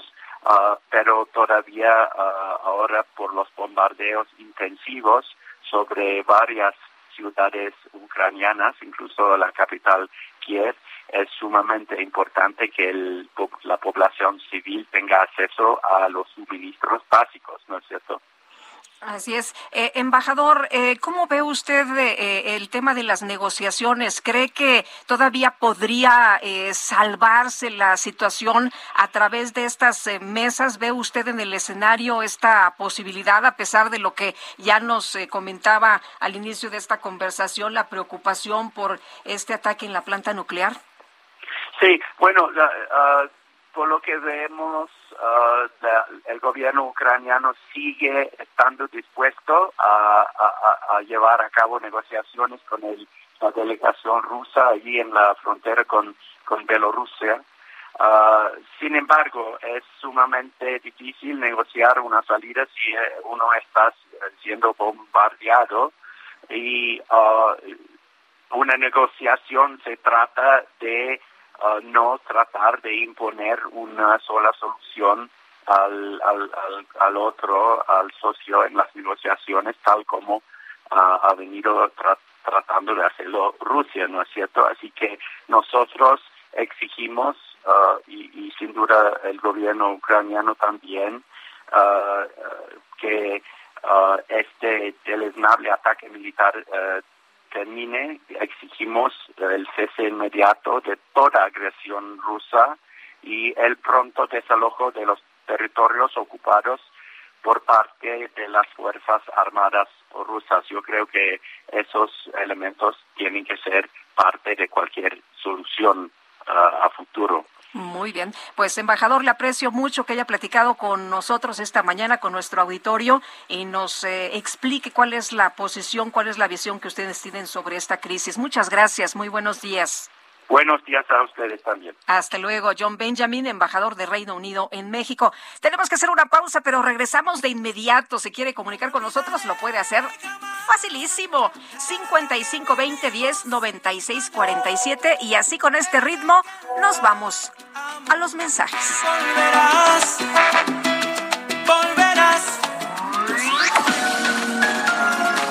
Sergio Sarmiento y Lupita Juárez quieren conocer tu opinión, tus comentarios o simplemente envía un saludo para ser más cálida esta mañana. Envía tus mensajes al WhatsApp 5520 109647.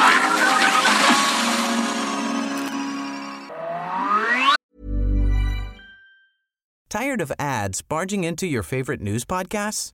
Good news. Ad-free listening is available on Amazon Music for all the music plus top podcasts included with your Prime membership. Stay up to date on everything newsworthy by downloading the Amazon Music app for free or go to amazon.com slash news ad free. That's amazon.com slash news ad free to catch up on the latest episodes without the ads.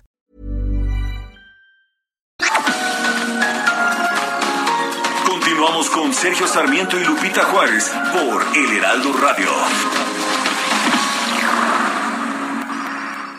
En Soriana estas vacaciones, ahorrar es muy de nosotros. Lleva las pantallas Samsung o LG de 55 pulgadas a 11,990 pesos cada una o 20% de descuento en lavadoras y secadoras. Soriana, la de todos los mexicanos. A marzo 7, consulta modelos participantes. Aplican restricciones. Válido en Hiper y Super.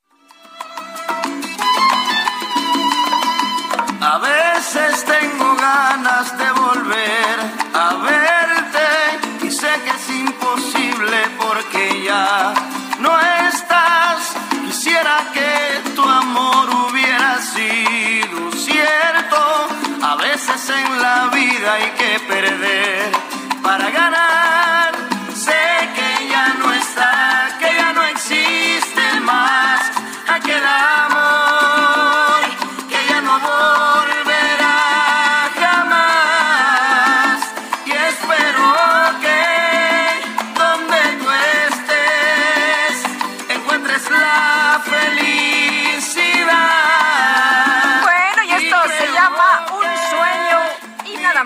Es Polo Montañés. No aguantará.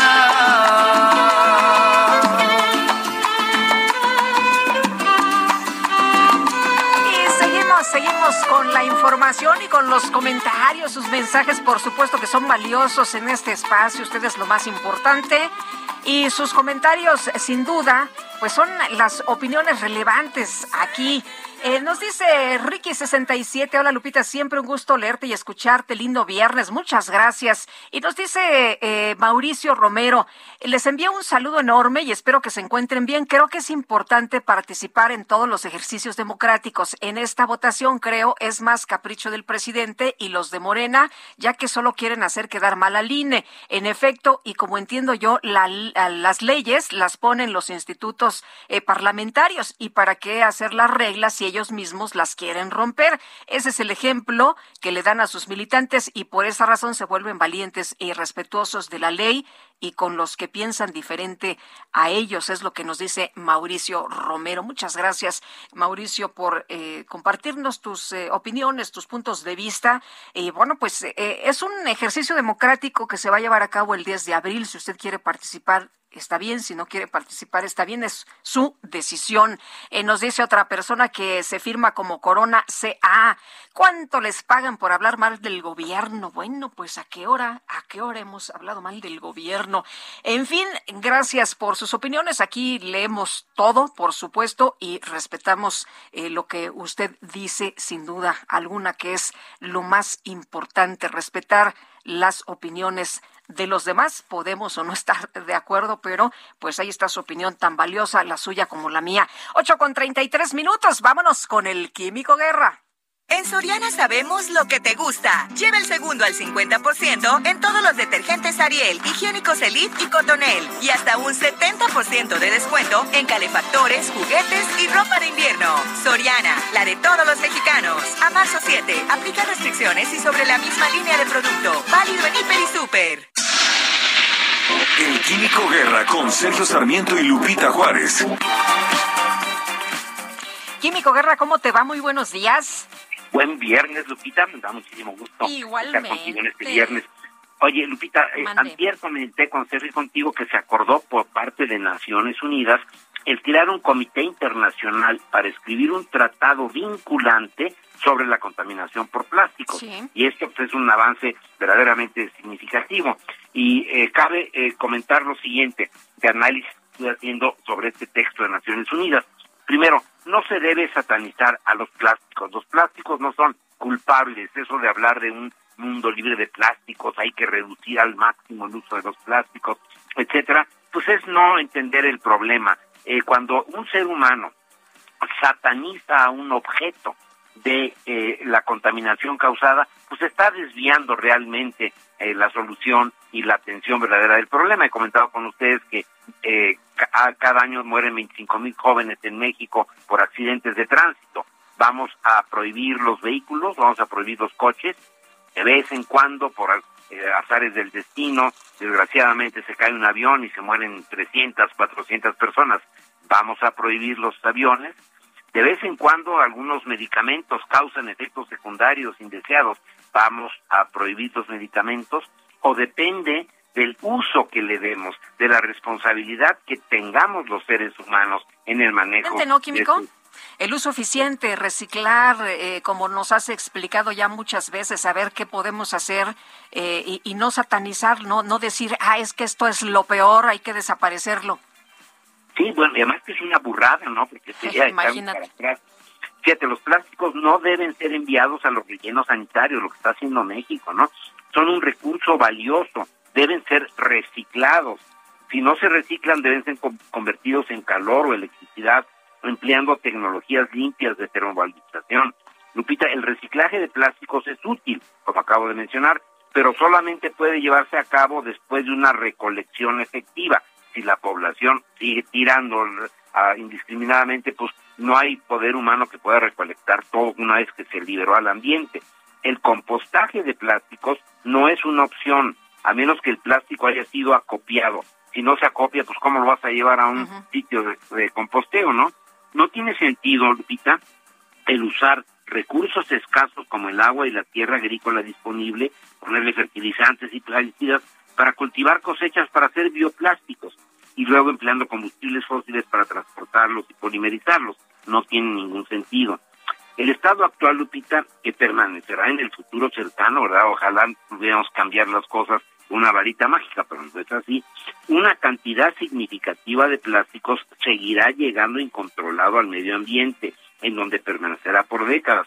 Por lo mismo, este tratado debiera mandatar el uso de tecnología para hacer los plásticos rápidamente biodegradables sin producir microplásticos o toxinas en el ambiente, tanto terrestre como marino. O sea, sí se puede, Químico, ¿no? Si hay alternativas. Tiene alternativas, se lo había mencionado con ustedes, por ejemplo, los aditivos oxobiodegradables, satanizados por desconocimiento, pero es una tecnología que ya está aquí. se usa en México por empresas responsables. He comentado con ustedes muchas veces el caso de Bimbo, que es una empresa de vanguardia con una alta responsabilidad ambiental y afortunadamente pues México es un ejemplo de que se están empezando a usar estos aditivos. Entonces, es un tratado eh, que qué bueno que este, se emitió, pero debe de contemplar estos puntos que te acabo de mencionar si queremos que realmente sea efectivo, Lupita. Pues interesante como siempre, Químico, y ojalá que en vez de andar discutiendo cosas que no nos llevan a nada, deberíamos de estar atentos con esto que nos perjudica y que si lo hacemos bien, pues eh, puede eh, salvarnos, ¿no? Nos puede ayudar muchísimo va a ayudar muchísimo al planeta, desde luego, y basándose en algo que siempre he comentado contigo, Lupita, usando la razón. O sea, no los chismes, ni las ocurrencias, ni las descalificaciones, usando la razón y basándonos en la ciencia. Pues sí, tienes toda la razón, Químico. Muchas gracias, como siempre, que tengas buen fin de semana. Igualmente para ti, Lupita. Hasta luego, muy buenos días, el Químico Guerra. Y vámonos al resumen, son las 8 de la mañana con 38 minutos. Desde Palacio Nacional, el secretario de Relaciones Exteriores, Marcelo Ebrard, destacó que ya están en territorio nacional todas las familias mexicanas que fueron desalojadas de Ucrania. Esta madrugada, como aquí se informa, arribó sin novedad el avión de la Fuerza Aérea Mexicana con 81 pasajeros, 44 mexicanos, 28 de origen ucraniano, lo cual por eso les decía que son familias México-ucranianas, eh, siete personas del Ecuador, uno del Perú, uno de Australia, y bueno, aquí también reportan eh, la perrita que vino desde allá porque pues también era algo que nos enfrentó el presidente, garanticen que vengan las familias completas y son parte de las familias. Por otro lado, el canciller Marcelo Ebrard reiteró que México no va a imponer sanciones unilaterales contra Rusia. Sin embargo, aclaró que sí van a respaldar las decisiones del Consejo de Seguridad de la ONU. México nunca ha aplicado sanciones unilaterales contra otro país. ¿A qué estamos obligados, México? Bueno, estaríamos obligados si el Consejo de Seguridad de la ONU aplica sanciones multilaterales. ¿Cuál es la diferencia? La sanción multilateral de la ONU, si estableciese alguna sanción, quiere decir que es un acuerdo de los países, no unilateralmente un país respecto a otro. Entonces, México no va a participar en, ningún tipo de sanción que no sean las sanciones multilaterales que en su caso aprobase el Consejo de Seguridad de la ONU. De Brasil anunció que va a conceder visados humanitarios a todas las personas que lleguen a su territorio tras huir de la guerra en Ucrania. Y las autoridades de Perú confirmaron que el expresidente de ese país, Alberto Fujimori, fue hospitalizado de emergencia por un problema cardíaco. traiciona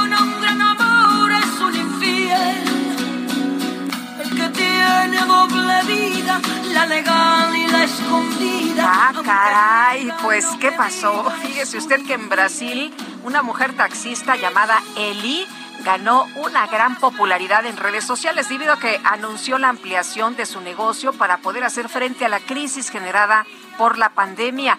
A través de Facebook puso a disposición de otras mujeres distintos servicios como transporte, mensajería e investigación contra infieles, el cual consiste en seguir a los maridos o los novios sospechosos para agarrarlos con las manos en la masa.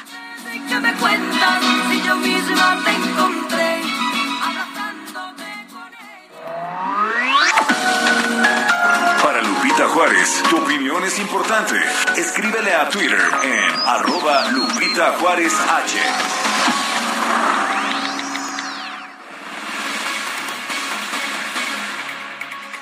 Bueno, ya hemos escuchado que México se ha situado como un país eh, híbrido en materia de democracia, ¿no? Ya no tan apegado pues a modelos democráticos, sino más bien pegado pues a otras eh, naciones eh, que no son tan democráticas. Y vamos a platicar con Hans Bloimer, él es representante en México de la Fundación Konrad Adenauer, sobre la información que se dio a conocer de acuerdo con el Índice de Desarrollo Democrático de México 2020 2021 elaborado por la Fundación Konrad Adenauer, la democracia en el país ha caído.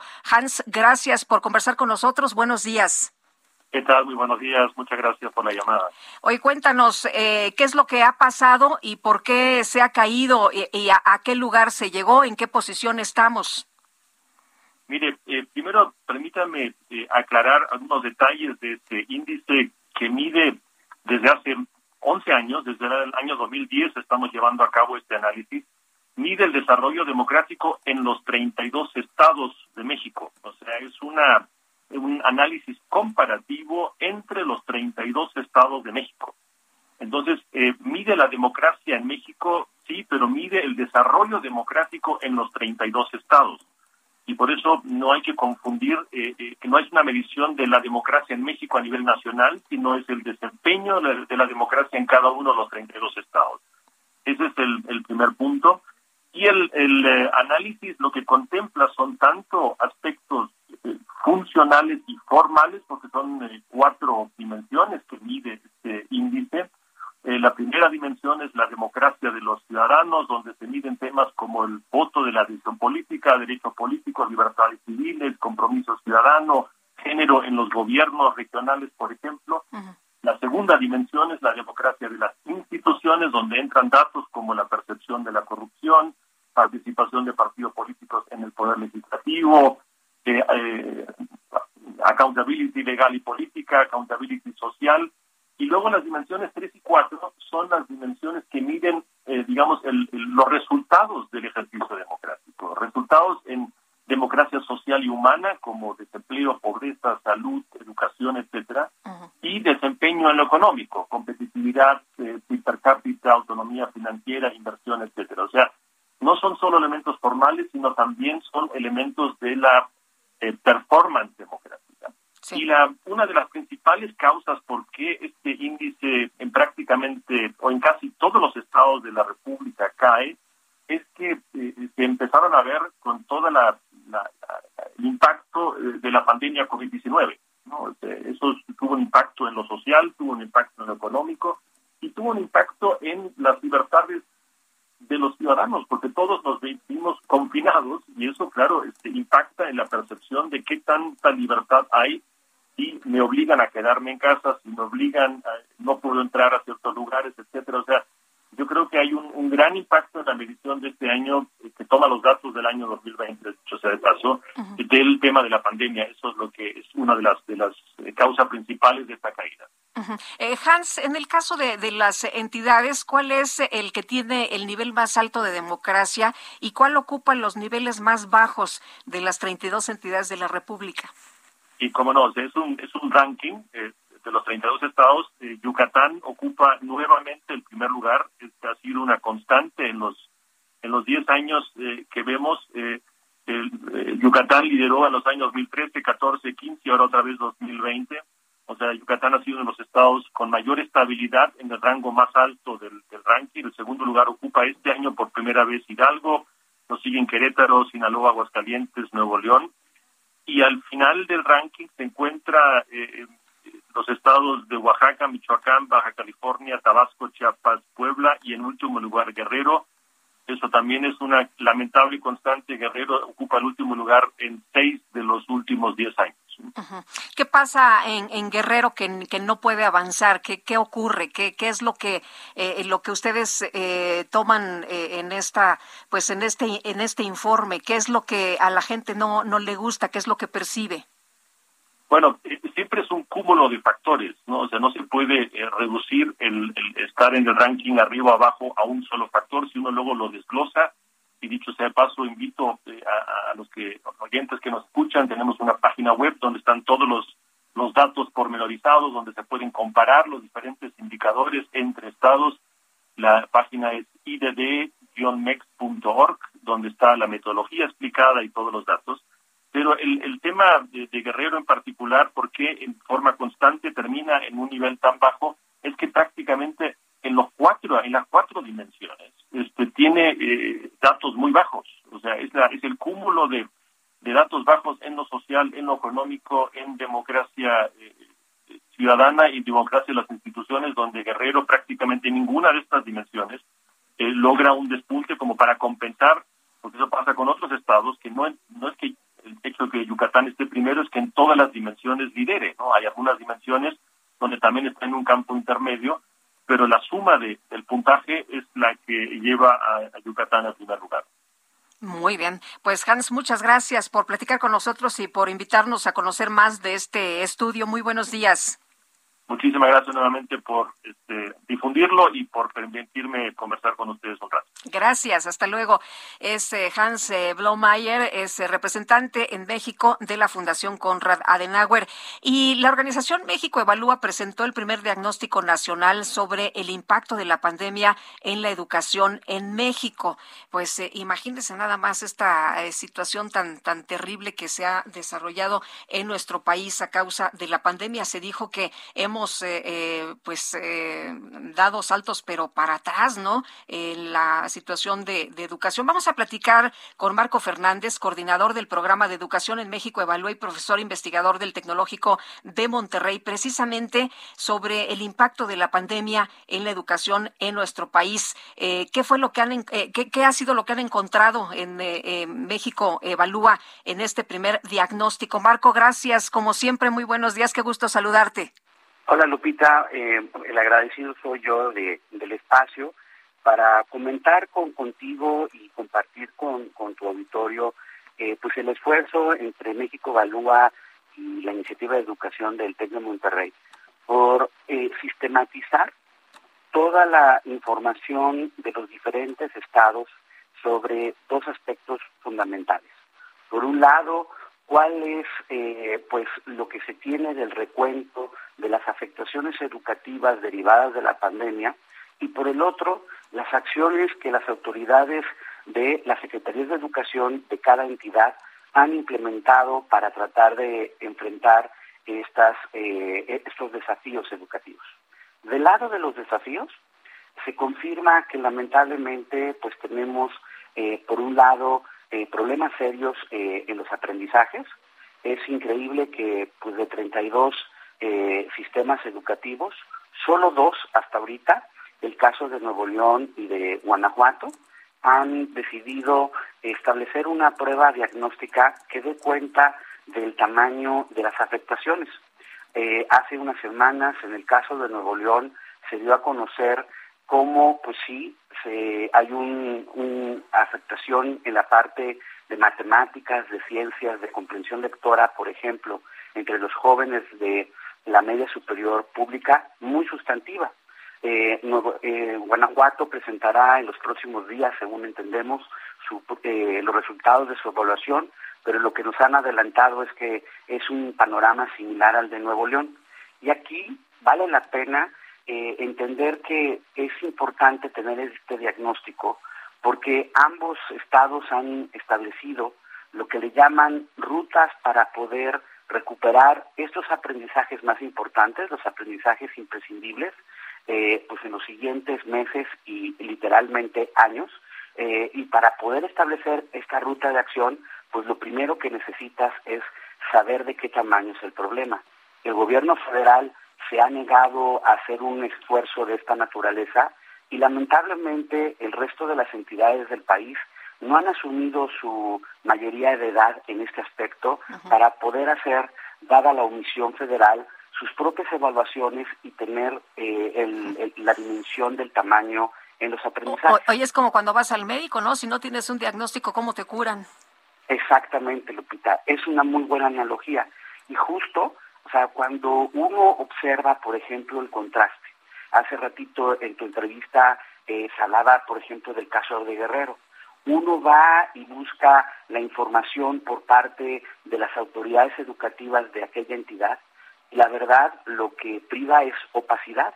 No quieren, por ejemplo, transparentar eh, cifras de cuál es el tamaño de eh, la caída eh, en la matrícula, cuál es el tamaño del abandono escolar, incluso eh, ni siquiera dan cuenta de cuántas escuelas realmente han regresado eh, de algún tipo de presencialidad. Hablan de que están haciendo un protocolo por consenso, es decir, que tienen que ponerse de acuerdo docentes y, y padres de familia, y si no hay el consenso, no se abre la escuela. ¿Ok? ¿Cuántas escuelas de Guerrero bajo ese protocolo han abierto, pues quién sabe, porque no, no quiere decir nada la autoridad de, de ese estado, ni tampoco, por ejemplo, la de Chiapas o de Zacatecas.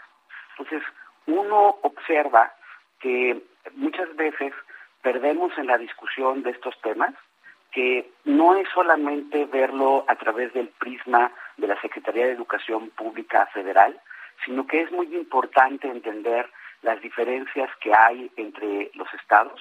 Hay estados, por ejemplo, Chihuahua, que también ya estableció las rutas de aprendizajes en los distintos niveles educativos. Este, ahora, pues tendrían que eh, ver cómo hacer esta evaluación pues, de la afectación en los aprendizajes o la parte en donde casi todos los estados están cojos es en la parte socioemocional.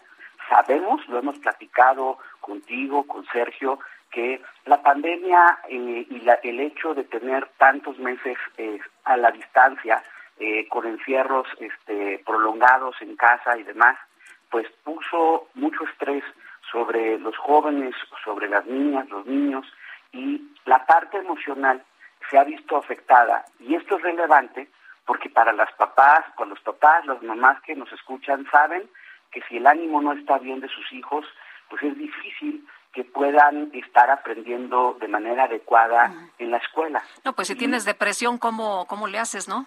Exacto.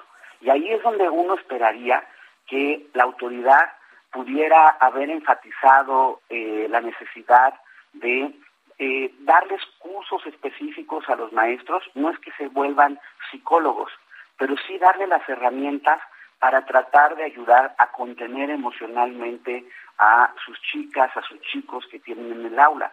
Pero si no les das esos estudios, esos, esas herramientas, y en el caso del gobierno federal, solo dice que pone a la disposición la línea de Educatel, yo invito a, a la audiencia que nos está escuchando, que tienen hijos y que tienen este tipo de problemas. Prueben la línea de Educatel y van a ver, lamentablemente, que, no funciona. que la ayuda es muy escasa, por decirlo amablemente. Pues nos va a agarrar el corte, pero te agradezco, Marco, que platiques con nosotros y que nos eh, pues des a conocer cuál es la situación por la que está atravesando la educación en nuestro país. Gracias, buenos días. Gracias, Lupita, como siempre. Buen día. Hasta luego, un abrazo, Marco Fernández, coordinador del programa de educación en México, Evalúa. Tenemos que hacer una pausa, regresamos.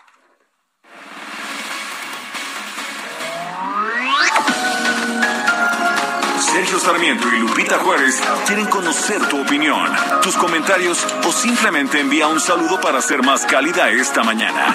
Envía tus mensajes al WhatsApp 5520 109647.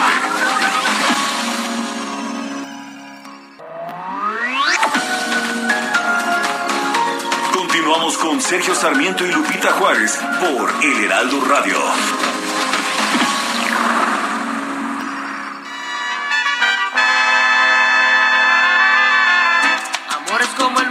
El nuestro que daña muy pocos. Del cielo caen estrellas sin oír deseos. Deshojar una rosa y es cosa de tontos. A nadie le interesan ya los sentimientos.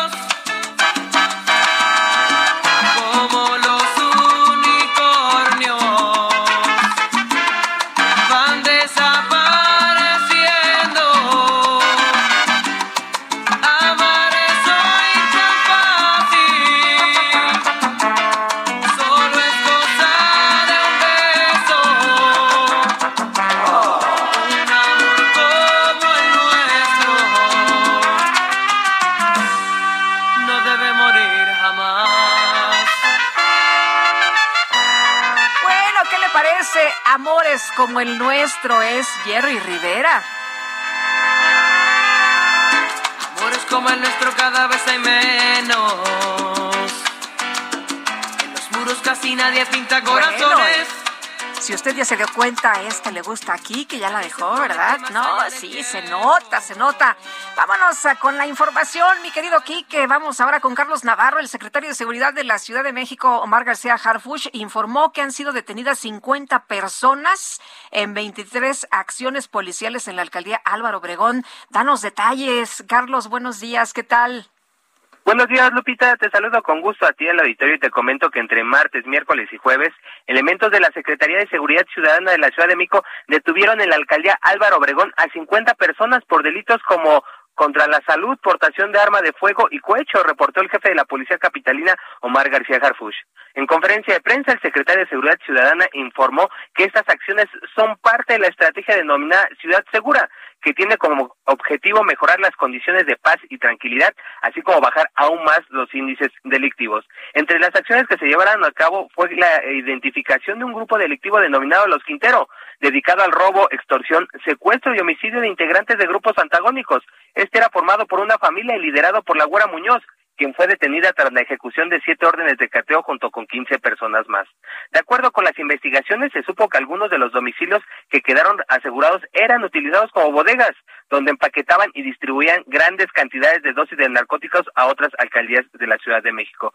Mientras, en otros seis eventos, en las colonias Ampliación Tlacuitlapa 2, Arcos de Centenario, Liberación Proletario, Lomas de Capula, Merced Gómez, Gamitos y Santa Fe, policías detuvieron en flagrancia a 11 integrantes del grupo delictivo Los Malcriados 3AD por los delitos de narcomenudeo, portación de arma de fuego y cohecho. Recordemos que en semanas pasadas se llevaron a cabo acciones similares en Cuauhtémoc, Iztapalapa, por lo que en lo, eh, se suma a lo de Álvaro Obregón, ya son 214 personas detenidas a través de esta estrategia denominada Ciudad Segura. Lupita, la información que te tengo. Carlos, muchas gracias. Buenos días. Hasta luego, buenos días. Hasta luego y vámonos ahora con Javier Ruiz, que anda por allá en el centro de la ciudad. ¿Qué tal, Javier? Buenos días. Hola, Lupita, excelente mañana y justamente tenemos presencia de manifestantes a las afueras del Palacio Nacional. Son aproximadamente 30 personas. Todos ellos están exigiendo apoyo ya que tienen créditos con y no se los han podido pues, eh, pagar. Entonces están eh, exigiendo que pues a ver si entra una intervención por parte del gobierno federal. Y también mencionar, Lupita, que desde la noche y prácticamente la mañana de hoy, pues ya amaneció blindada la Catedral Metropolitana. Han colocado vallas metálicas de aproximadamente dos metros y medio de altura. De la misma manera, han colocado una línea más de vallas metálicas frente a Palacio Nacional. Esto en vísperas del próximo Día Internacional de la Mujer, próximo 8 de marzo, donde se esperan pues varias manifestaciones. En cuestiones de vialidad, está cerrada la circulación del cuadro entre la zona de 20 de noviembre y la catedral está tomando de reversible hacia la calle del 5 de mayo el circuito del Zócalo, aunque no está de más utilizar el eje central, el avance es mucho más aceptable. De momento, Lupita Sergio, el reporte que tenemos. Gracias, Javier. Hasta luego, buenos días. Igual para ti, muy buenos días. Y nos vamos, ¿verdad? A la micro. Ya no puedo. ¿Cómo no? La micro deportiva.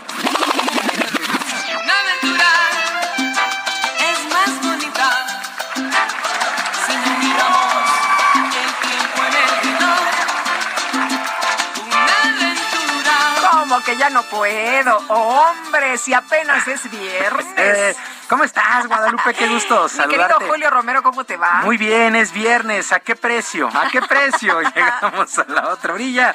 Dejamos todo en el camino y efectivamente hay que sacar el FA, ¿no? Hay que sacar el FA Oye, porque... pero no sé qué pasa, ya anda, llega uno ahí, ya sabes, al viernes, y es viernes y como que se activa algo, ¿no? Eh, sí, sí, exactamente. Eso es lo que se activa. Precisamente. Ay, ay, ay. Eso es lo que se activa. Ya no puedo Eh, No, sí podemos. Mm, es el último jalón, reata, no te revientes. Bueno. No, bueno, y además con estos incentivos, con estas bebidas que nos está preparando Quique. Y con este calorón. Hombre, oye, que está haciendo mucho calor. Está haciendo calor, sí. La verdad es que sí. Ahorita sí sentí bastante calorcito, así es que... Ayer 29 grados aquí en la Ciudad de México, la 29 temperatura máxima. Nos no. decían del Servicio Meteorológico Nacional, Livia González, hijo. ¿Con por eso salieron muchos sin ropa en la mañana?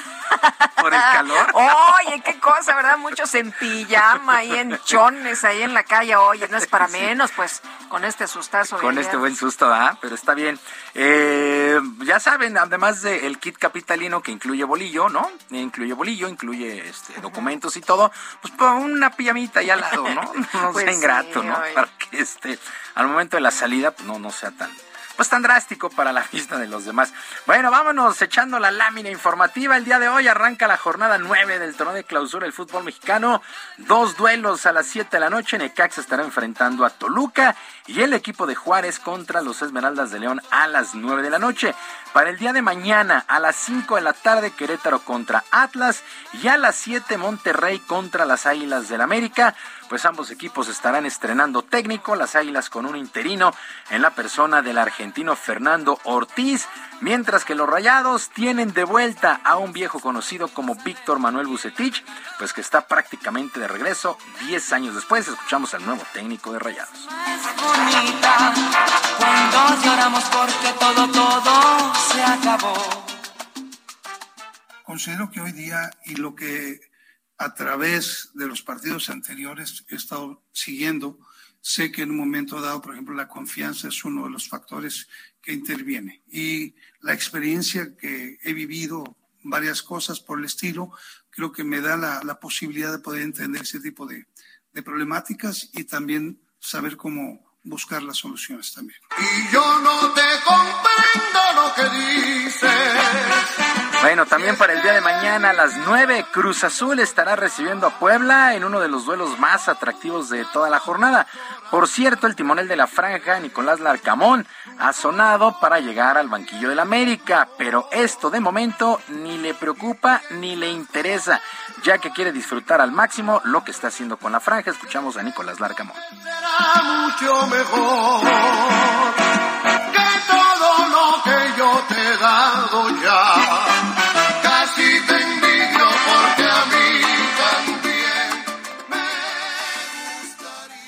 Hay, rumores en torno a otros equipos, pero lo que, lo que digo siempre respecto de, de- lo que me proyecto a futuro es eh, que, estemos jugando en mayo las instancias decisivas del campeonato. La realidad es que, que nos toca atravesar un momento muy, muy importante, muy, muy lindo, de, de- de mucho, mucha responsabilidad, pero también de mucho disfrute, como para tener el, foco puesto en, algo que, pueda venirse a futuro. Tranquila, entretenida con su juego de pasión, que a mí me está gustando. También sábado a las 9, Chivas contra Santos. El domingo, Pumas Mazatlán a las 12, Pachuca Tigres a las 6 y Cholos contra San Luis a las 9 de la noche. Y el Betis empató un gol con el Rayo y con un global de 3 a 2 se clasificó a la gran final de la Copa del Rey del fútbol español y que estará disputando ante el Valencia.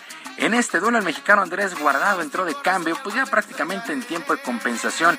Será la quinta final en la historia del Betis en esta competencia y el duelo se llevará a cabo el próximo 23 de abril en el Estadio de la Cartuja allá en Sevilla. Así es que el Betis con Guardado y Laines a la ¿Qué final tal, eh? de la Copa del Rey. Buenísimo, dos mexicanos. Y está teniendo un temporadón el Betis. La verdad es que los dos equipos de Sevilla andan bastante bien en la liga y el Betis clasificado a la final de la Copa Yo no sabía Rey. que Ángel Gutiérrez, además de Sergio, Además eran este fans del Betis. Eh, de Ere Betis. Sí, el- el- los, los periquitos, pues eh, buena temporada, buena temporada.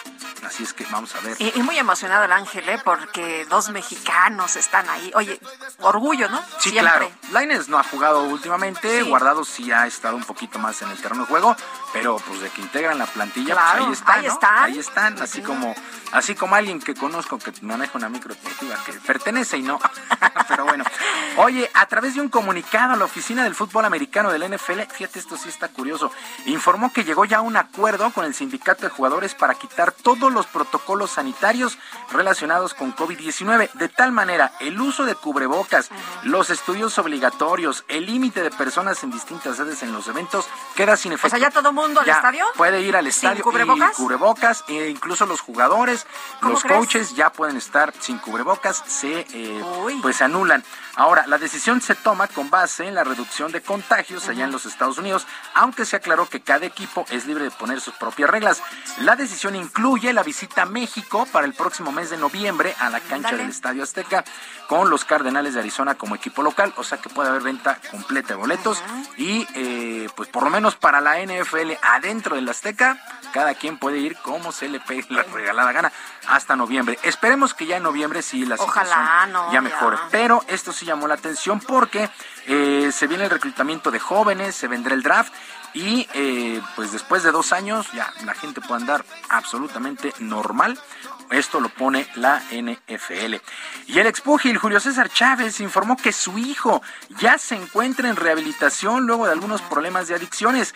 El llamado César del boxeo quiso aclarar los rumores que circularon en redes sociales en días anteriores sobre el paradero de su hijo.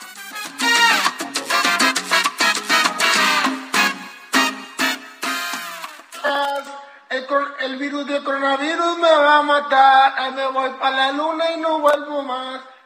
Hola a todos mis amigos que han preguntado por mi hijo Julio. Quiero decirles que mi hijo está en buenas manos. Está mi hijo en un programa de recuperación, recuperándose. Primeramente Dios muy pronto va a estar bien y él va a poder hablar con todos ustedes. Para todos los que están preguntando dónde está mi hijo, si está secuestrado, está perdido, nada de eso. Mi hijo está recuperándose y muy pronto él dará información. Por favor, señora, no se me ofenda. Pues qué buena noticia, ¿no? Porque hay personas que cómo les cuesta este tema de la rehabilitación. Ojalá que pronto se, se recupere. Pues está bien chavo. Sí, la verdad es que eh, yo también coincido contigo, es una buena noticia, es una buena decisión, sobre todo por, eh, no, es, no es mala onda, como decimos, pero qué desfiguros hace o estaba haciendo ya el Bueno, lo que pasa es que cuando alguien está tan enfermo... ¿no? Sí, sí, sí, no, eran unos qué, qué bueno, ¿verdad? Qué bueno que, que, eran, de, eran, de, pena ajena. Y ojalá que sí pueda, ¿eh? Esperemos que sí, pues esperemos que sí. Ahí está el ejemplo de su papá, ¿no? Chávez pudo superar todo este tipo de situaciones. Bueno, ya para despedirnos, el relevista Sergio Romo se unió a la pretemporada de los acereros de Monclova con la idea de mantenerse en forma en lo que se arregle el paro laboral en el béisbol de las grandes ligas. A pesar de que no es un jugador contratado, la directiva en Monclova pues, le dio un buen recibimiento, reconociendo su carrera en la gran carpa. De tal manera se unió a trabajo en el trabajo a Liga Mayoristas como Pablo Sandoval y Josh Reddick, que están ahí mismo con Monclova. El veterano tiene 39 años, Sergio Romo, lleva 14 temporadas en Estados Unidos como, con equipos como los Gigantes de San Francisco, los Atléticos de Oakland, los Mellizos de Minnesota, entre otros. Ojo con esta situación del paro laboral allá en los Estados Unidos, en las grandes ligas. Ya se suspendieron las dos primeras semanas de campaña regular. De no llegar a un acuerdo, en verdad sí podríamos ver jugadores de muy buen nivel eh, pues en distintos equipos de Liga Mexicana, jugadores que quieren mantenerse activo, eh, podrían llegar a Liga Mexicana y los equipos se andan armando bastante bien. Bueno, estos acereros de Monclova pues van, van con todo por el título. Guadalupe, amigos del auditorio, la información deportiva este viernes, que es un extraordinario fin de semana. Yo les recuerdo nuestras vías de comunicación. En Twitter estoy en arroba jromerohb en arroba jromerohb, además de el canal de YouTube Barrio Deportivo, Barrio Deportivo en YouTube todos los días a las 7 de la noche con mucha diversión e información deportiva. Ahí de paso. Muy bien, muchas gracias Julio Romero, buen fin Bonito de semana. viernes para todos y buen fin de semana. Igual para ti, buenos días.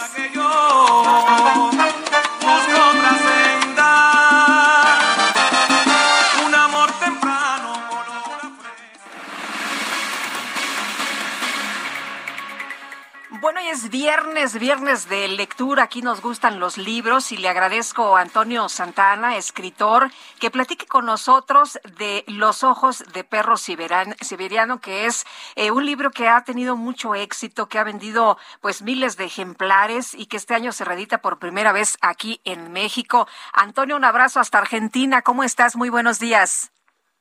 Hola, buenos días.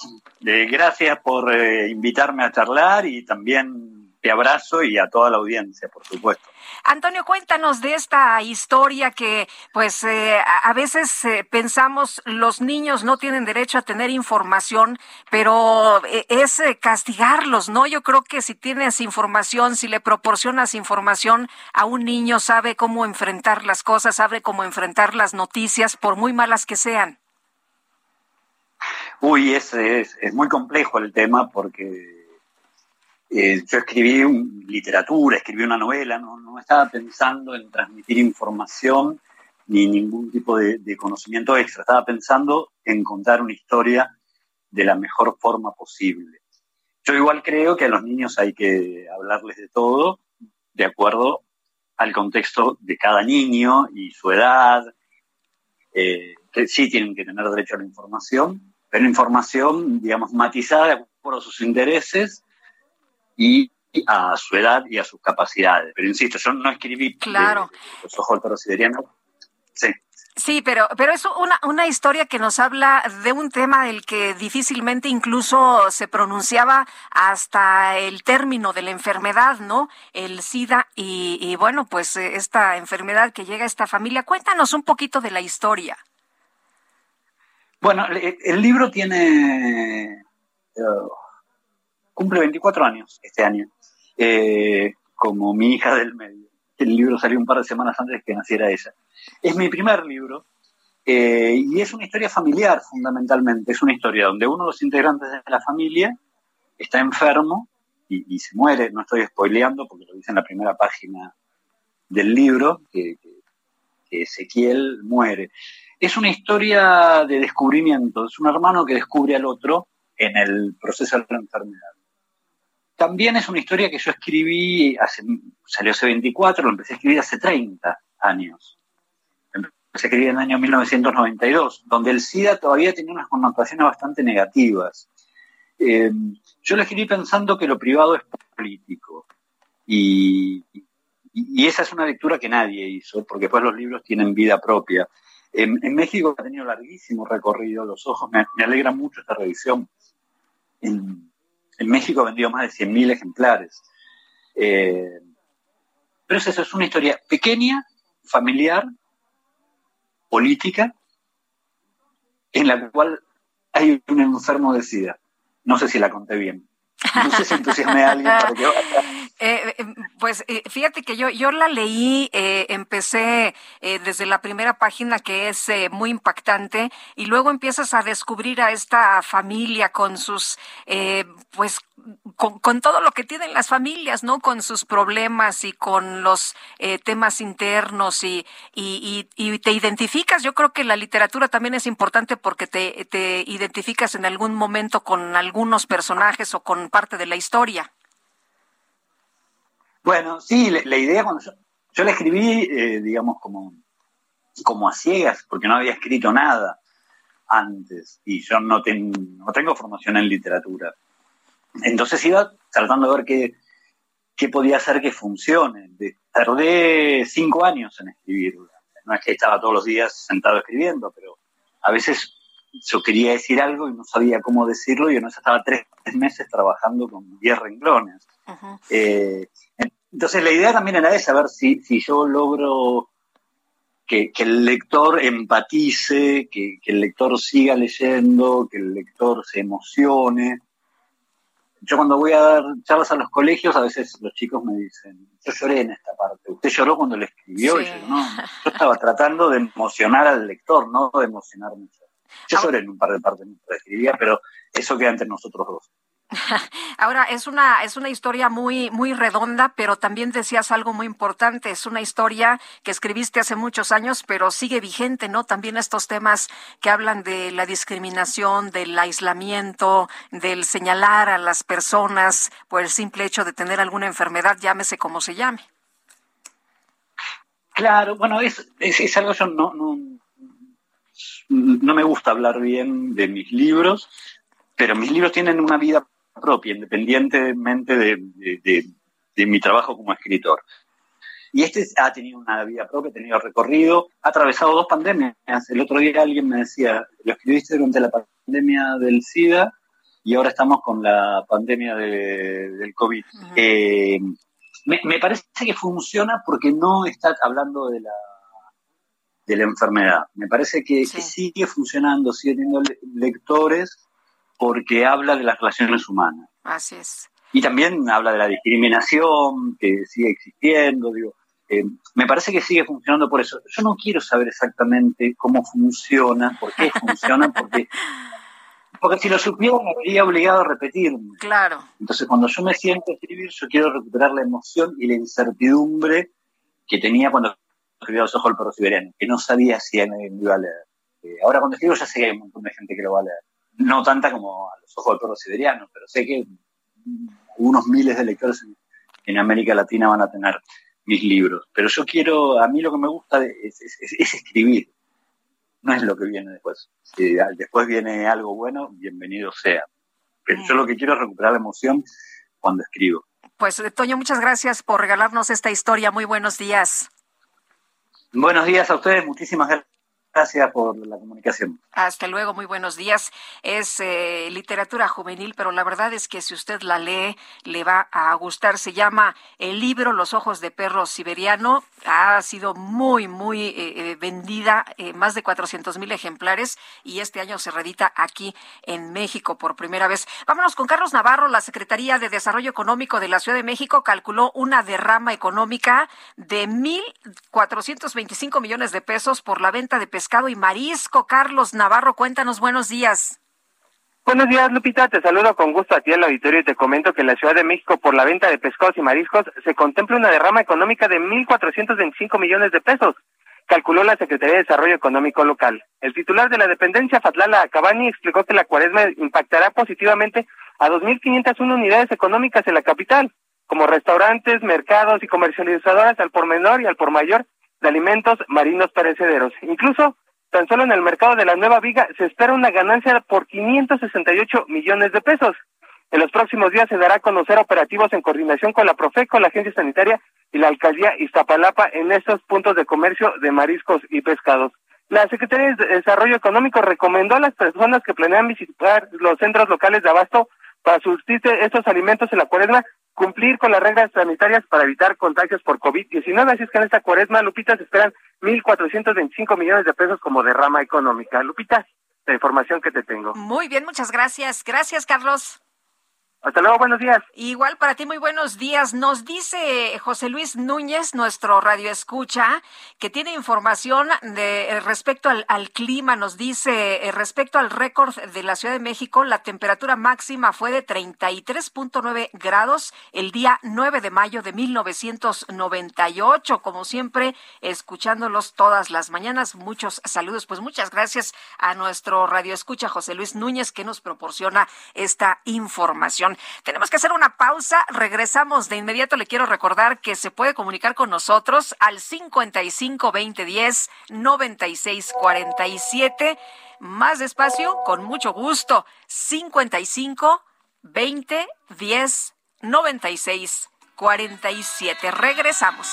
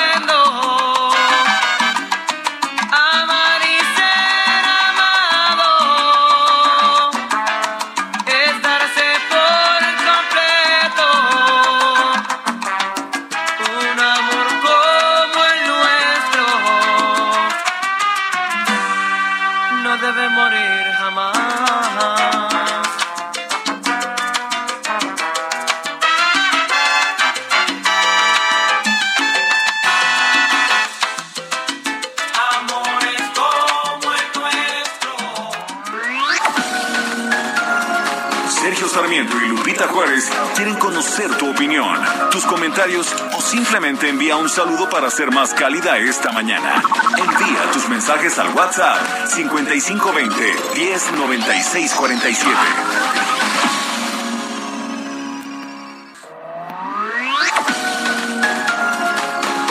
Continuamos con Sergio Sarmiento y Lupita Juárez por El Heraldo Radio.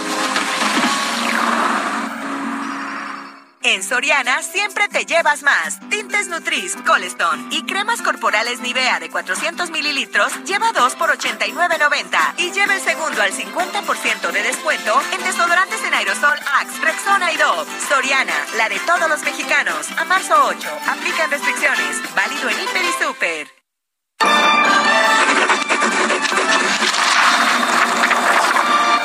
En este viernes de lectura vamos a recordar al gran escritor colombiano Gabriel García Márquez, quien nació el 6 de marzo de 1927. Fue una de las principales figuras del boom latinoamericano y Premio Nobel de Literatura 1982. En su juventud estudió Derecho en Bogotá, también ingresó a la Universidad de Cartagena y obtuvo un empleo como reportero. Sin embargo, tiempo después se trasladó a Barranquilla donde se dedicó por completo al periodismo. A los 28 años publicó su primera novela, La hojarasca, de 1955. Su obra más exitosa fue Cien años de soledad, de 1967, en la que cuenta la historia de la familia Buendía. Esta novela sirvió para dar a conocer en todo el mundo el llamado realismo mágico. Otros títulos importantes de García Márquez son Crónica de una muerte anunciada, El amor en los tiempos del cólera, El coronel no tiene quien le escriba, Relato de un náufrago, entre muchos otros.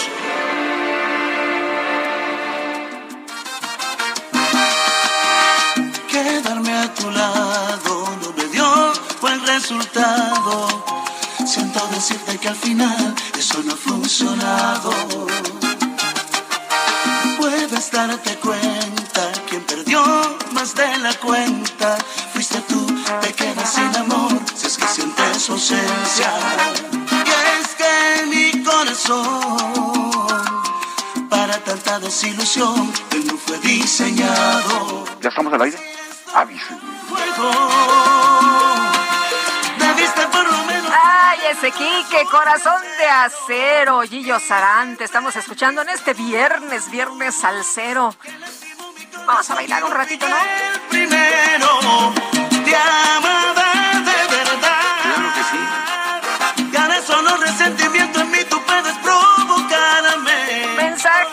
Mensajes, de nuestros amigos. Gracias a todos ustedes que comparten sus opiniones con nosotros, que nos mandan su información, preguntas, de todo un poquito. Bueno, nos dice eh, una persona al auditorio, Alejandro Cruz. Eh, de Atizapán, ¿qué experiencia o conocimiento debe tener un director de protección civil en Palacio Nacional? El señor Mosqueda reprueba sus argumentos que da los reporteros. Es que siempre ha sido así, es que ustedes siempre van detrás de la noticia y la seguridad de los reporteros.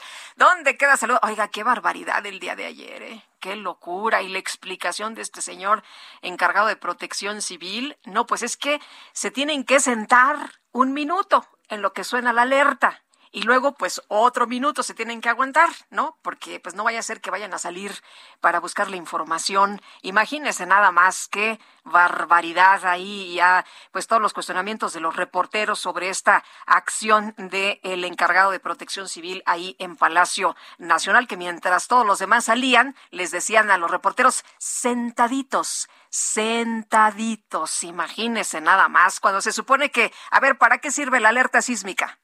Para que tengamos unos segundos y ponernos a, a, salvo en algún lugar, ¿no? Para eso sirve, ¿no? Y bueno, es lo que nos han contado hasta este momento, pero bueno, parece que la situación es diferente ahí en Palacio Nacional, o por lo menos así lo ha entendido este señor encargado de la protección civil.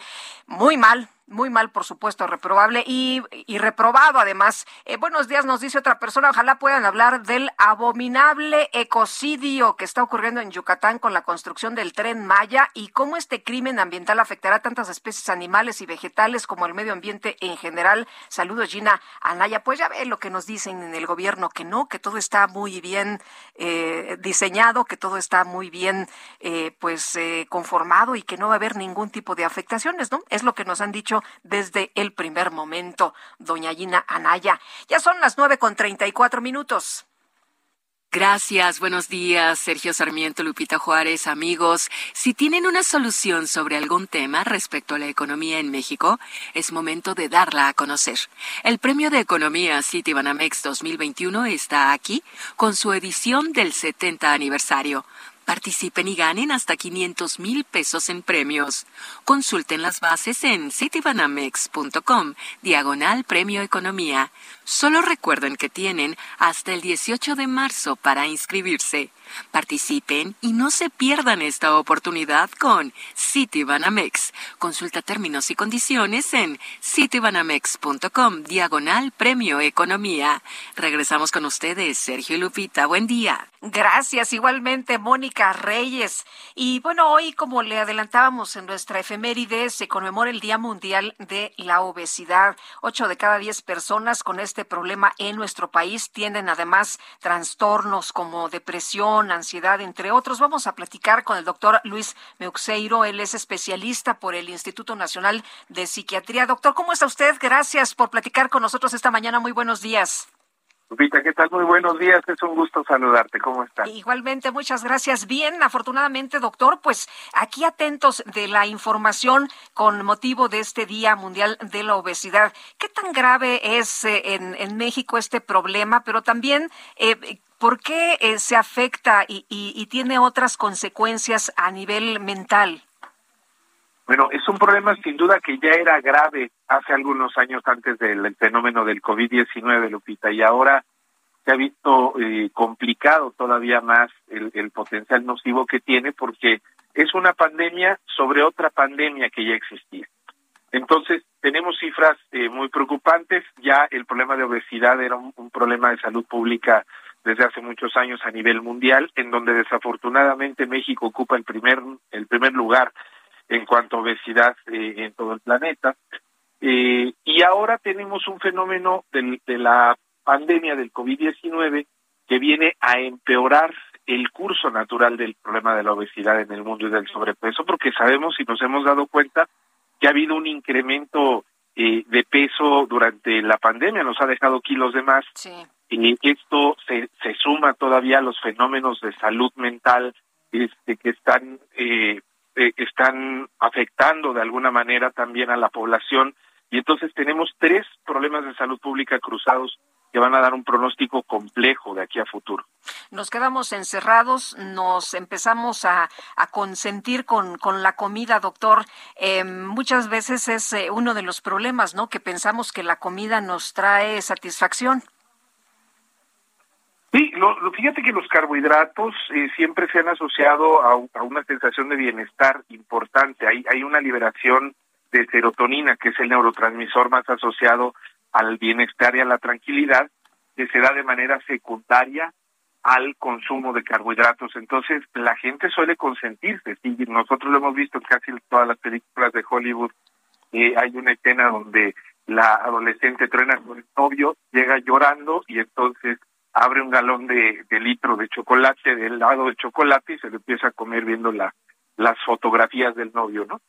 Entonces sí, sí que la, los carbohidratos estimulan la liberación de serotonina, pero no son una manera de compensar estas emociones. El comer emocional es una de las principales causas de sobrepeso y obesidad, sobre todo en la cultura latina, cuya dieta está basada desafortunadamente en carbohidratos y que políticamente no teníamos medidas hasta hace muy poco de control sobre los productos que estaban excedidos en sodio y en azúcares. Eh, doctor, ¿cómo podemos hacer si detectamos este padecimiento? ¿Qué es lo que podemos hacer? Porque por mucho que nos pongan exceso de sodio, exceso de grasa, exceso de azúcar, pues la verdad no nos dice nada. Es una simple etiqueta que pues no repercute en mi decisión de si me lo voy a comer o no. Claro, no es definitivamente no es la solución, pero creo que es muy importante porque durante muchos años eh, la, la, población ni siquiera estaba enterada de qué era lo que se estaba comiendo. Hoy estas etiquetas por lo menos cumplen con el objetivo de dar a conocer el contenido eh, energético y el contenido de excesos de sodio y azúcares de los alimentos y darle la oportunidad a las personas de que estando consciente de ese contenido mal distribuido, ellos por lo menos decidan si se los comen o no. La verdadera solución está en la educación, Lupita. Yo creo que todos en nuestras casas tenemos la solución. La educación nutricional con los niños es sumamente importante. Si yo desde pequeños en casa los acostumbro a alimentos saludables, alimentos balanceados, a equilibrar la dieta de proteínas, carbohidratos, grasas, a tomar agua, y seguramente se van a convertir en adultos con dietas saludables y con vidas saludables. El ejercicio es muy importante, la buena calidad del sueño es muy importante. Pero también, por otro lado, si yo los acostumbro desde pequeños en casa a comer alimentos altos en carbohidratos, a tomar refrescos, a comer demasiado pan, a comer demasiados dulces, lo más probable es que yo esté influyendo para que en su futuro se conviertan en adultos con mala salud, con problemas de enfermedades crónico-degenerativas como la diabetes, la hipertensión arterial, sobrepeso y obesidad. Y la relación que tiene con las enfermedades mentales es sumamente estrecha. Hay un problema gravísimo de por sí de depresión. Hoy en día tenemos eh, un, suicidio cada 40 segundos en el mundo, casi un millón de personas que se quitan la vida en todo el mundo y sabemos eh, al año y sabemos que existe un vínculo que, que se afecta mutuamente. Las personas con sobrepeso y obesidad van a tener mucho mayores problemas y probabilidades de ansiedad y depresión y viceversa, las personas que sufren ansiedad y depresión van a tener una mayor posibilidad de padecer sobrepeso y obesidad. Entonces tenemos que atender todos estos problemas de salud pública, tenemos que hacernos responsables de nuestras familias en casa. Muy bien, pues doctor, le aprecio como siempre que pueda platicar con nosotros. Muy buenos días. Claro que sí, para mí es un gusto y te mando un saludo a ti y a todo el auditorio. Un abrazo, hasta luego. El doctor, Hasta luego. hasta luego, doctor Luis eh, Meuseiro, es ex- especialista por el Instituto Nacional de Psiquiatría. Y vámonos ahora con Carlos Navarro a través del programa de la Secretaría de Salud de la Ciudad de México, Salud en tu vida, Salud para el Bienestar. Se han detectado problemas con personas eh, con sobrepeso. Son eh, 70 mil personas, tengo entendido. Carlos Navarro, cuéntanos, buenos días. Buenos días, Lupita. Te saludo con gusto a ti, el auditorio, y te comento que en la Ciudad de México, a través del programa de la Secretaría de Salud Local, Salud de tu Vida, Salud para Bienestar, se han detectado 69.924 personas con problemas de sobrepeso y 52.461 con obesidad.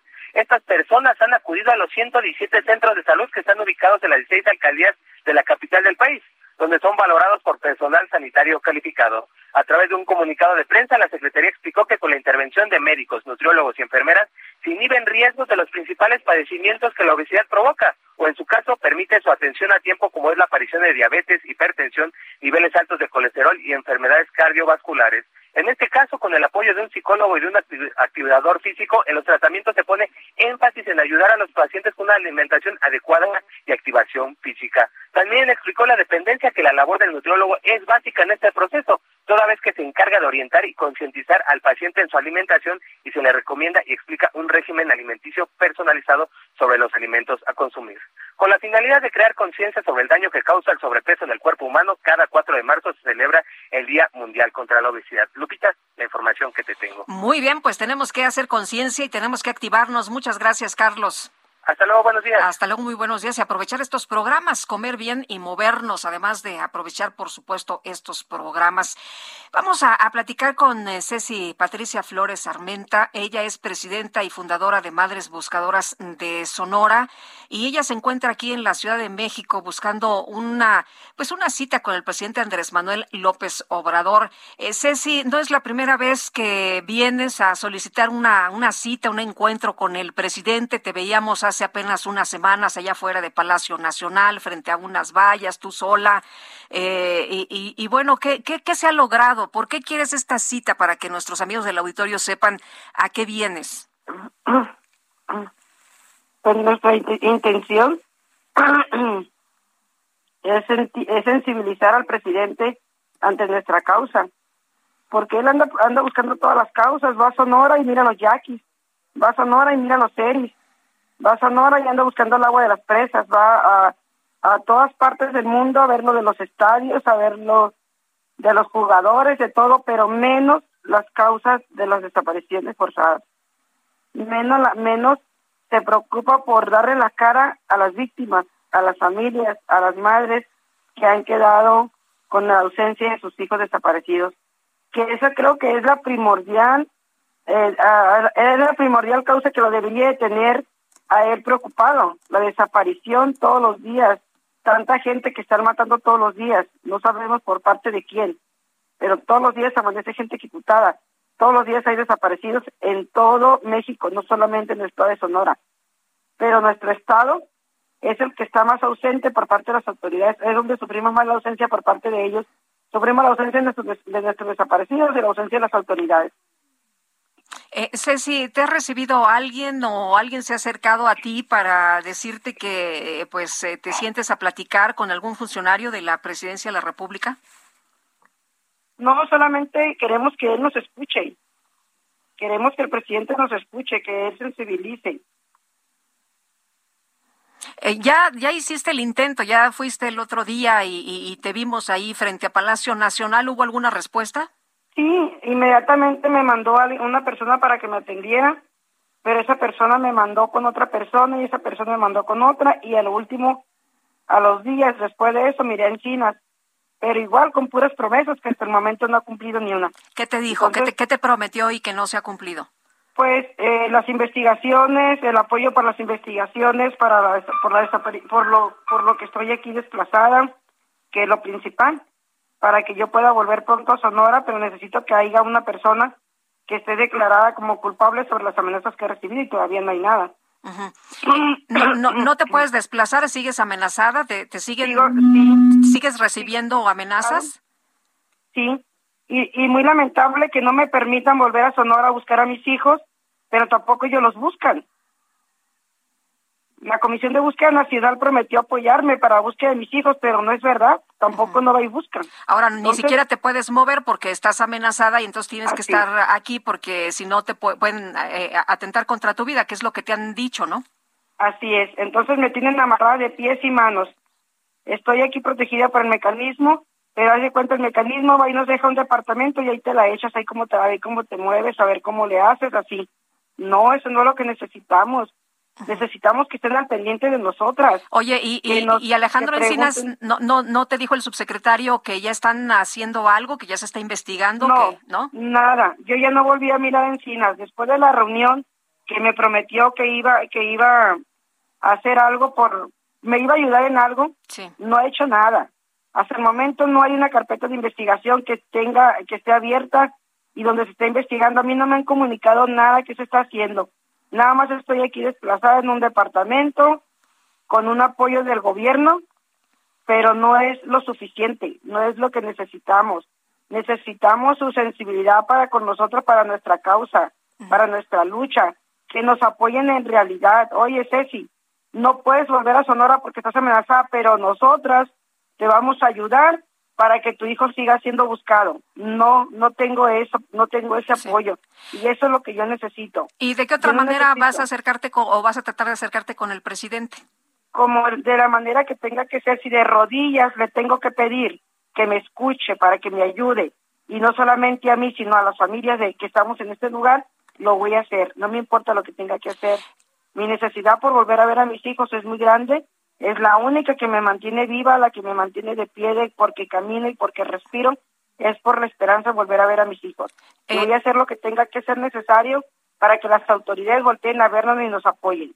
Eh, hay, quienes hay, hay quienes no creen que no se esté haciendo nada, hay quienes eh, creen que se está investigando y que hay carpetas de investigación, pero que la situación, eh, como en todas, está rezagada en todas las carpetas y que es lenta es lenta porque ellos quieren, porque no le ponen el interés necesario, porque para ellos nuestros hijos es una estadística más, un delincuente menos.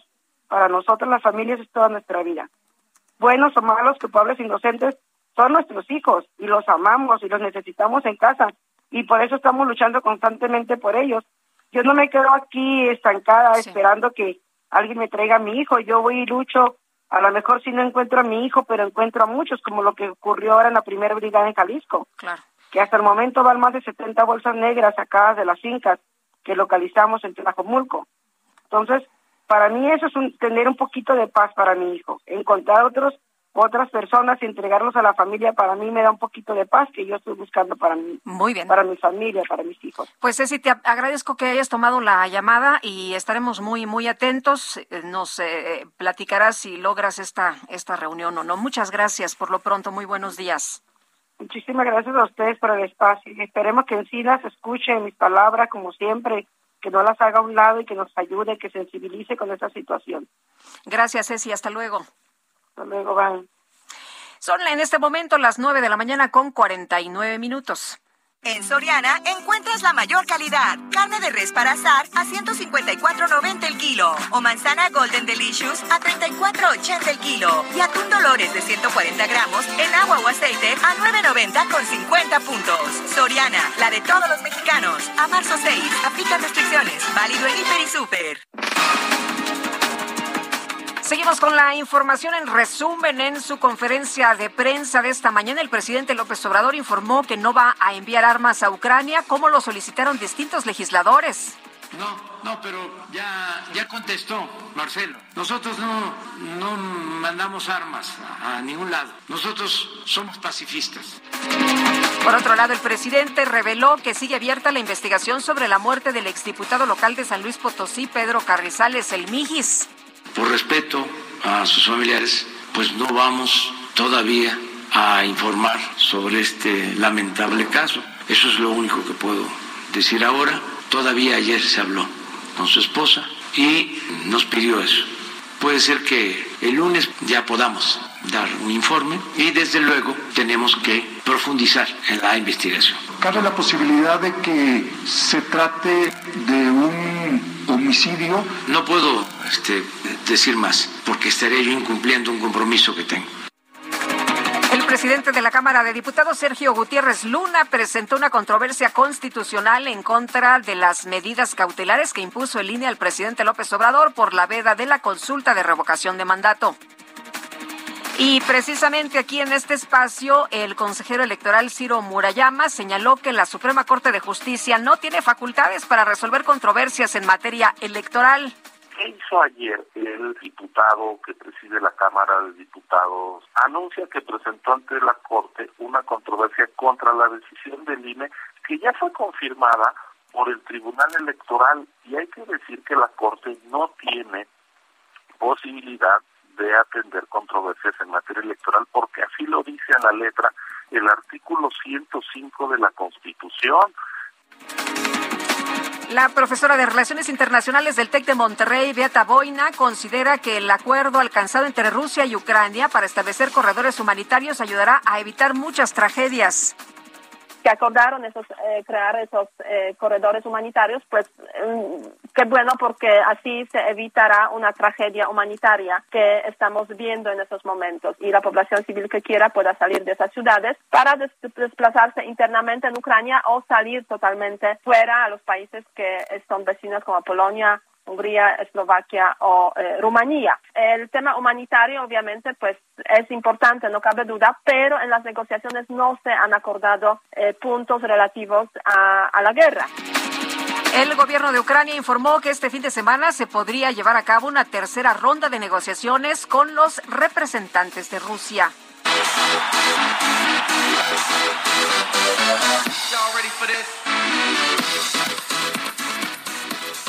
Bueno, y la leyenda de la NBA, Shaquille O'Neal, eh, compartió un video para recordar una curiosa anécdota en la que fue confundido con otra leyenda del básquetbol. En el material se observa al deportista regalando pizzas en la calle cuando una niña se le acerca emocionada para preguntarle si es Michael Jordan. Ante esto, Shaq le responde que es mucho mejor que la estrella de los toros de Chicago.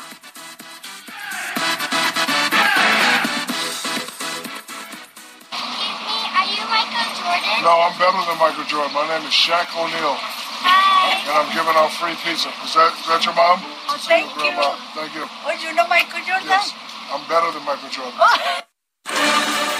Bueno, bueno, y le dice, ¿conoce a Michael Jordan? Pues sí, sí conozco a Michael Jordan, pero soy mejor que Michael Jordan. Soy, mi nombre es Shaquille O'Neal. Y vámonos rapidito, Alan Rodríguez, 30 segundos, Misión Imposible, cuéntanos.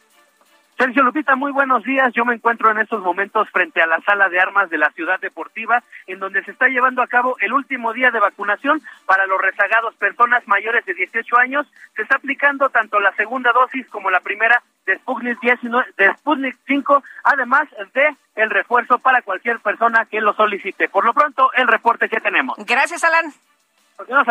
Buenos días y buenos días también para usted. Le deseamos que tenga un excelente fin de semana. Pásela muy bien y los esperamos el próximo lunes en punto de las 7.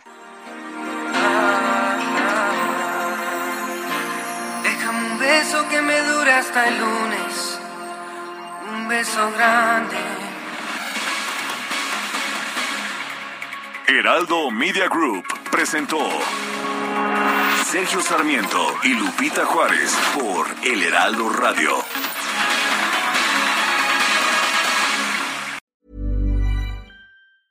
Tired of ads barging into your favorite news podcasts? Good news. Ad-free listening is available on Amazon Music for all the music plus top podcasts included with your Prime membership. Stay up to date on everything newsworthy by downloading the Amazon Music app for free or go to amazon.com slash news ad free. That's amazon.com slash news ad free to catch up on the latest episodes without the ads.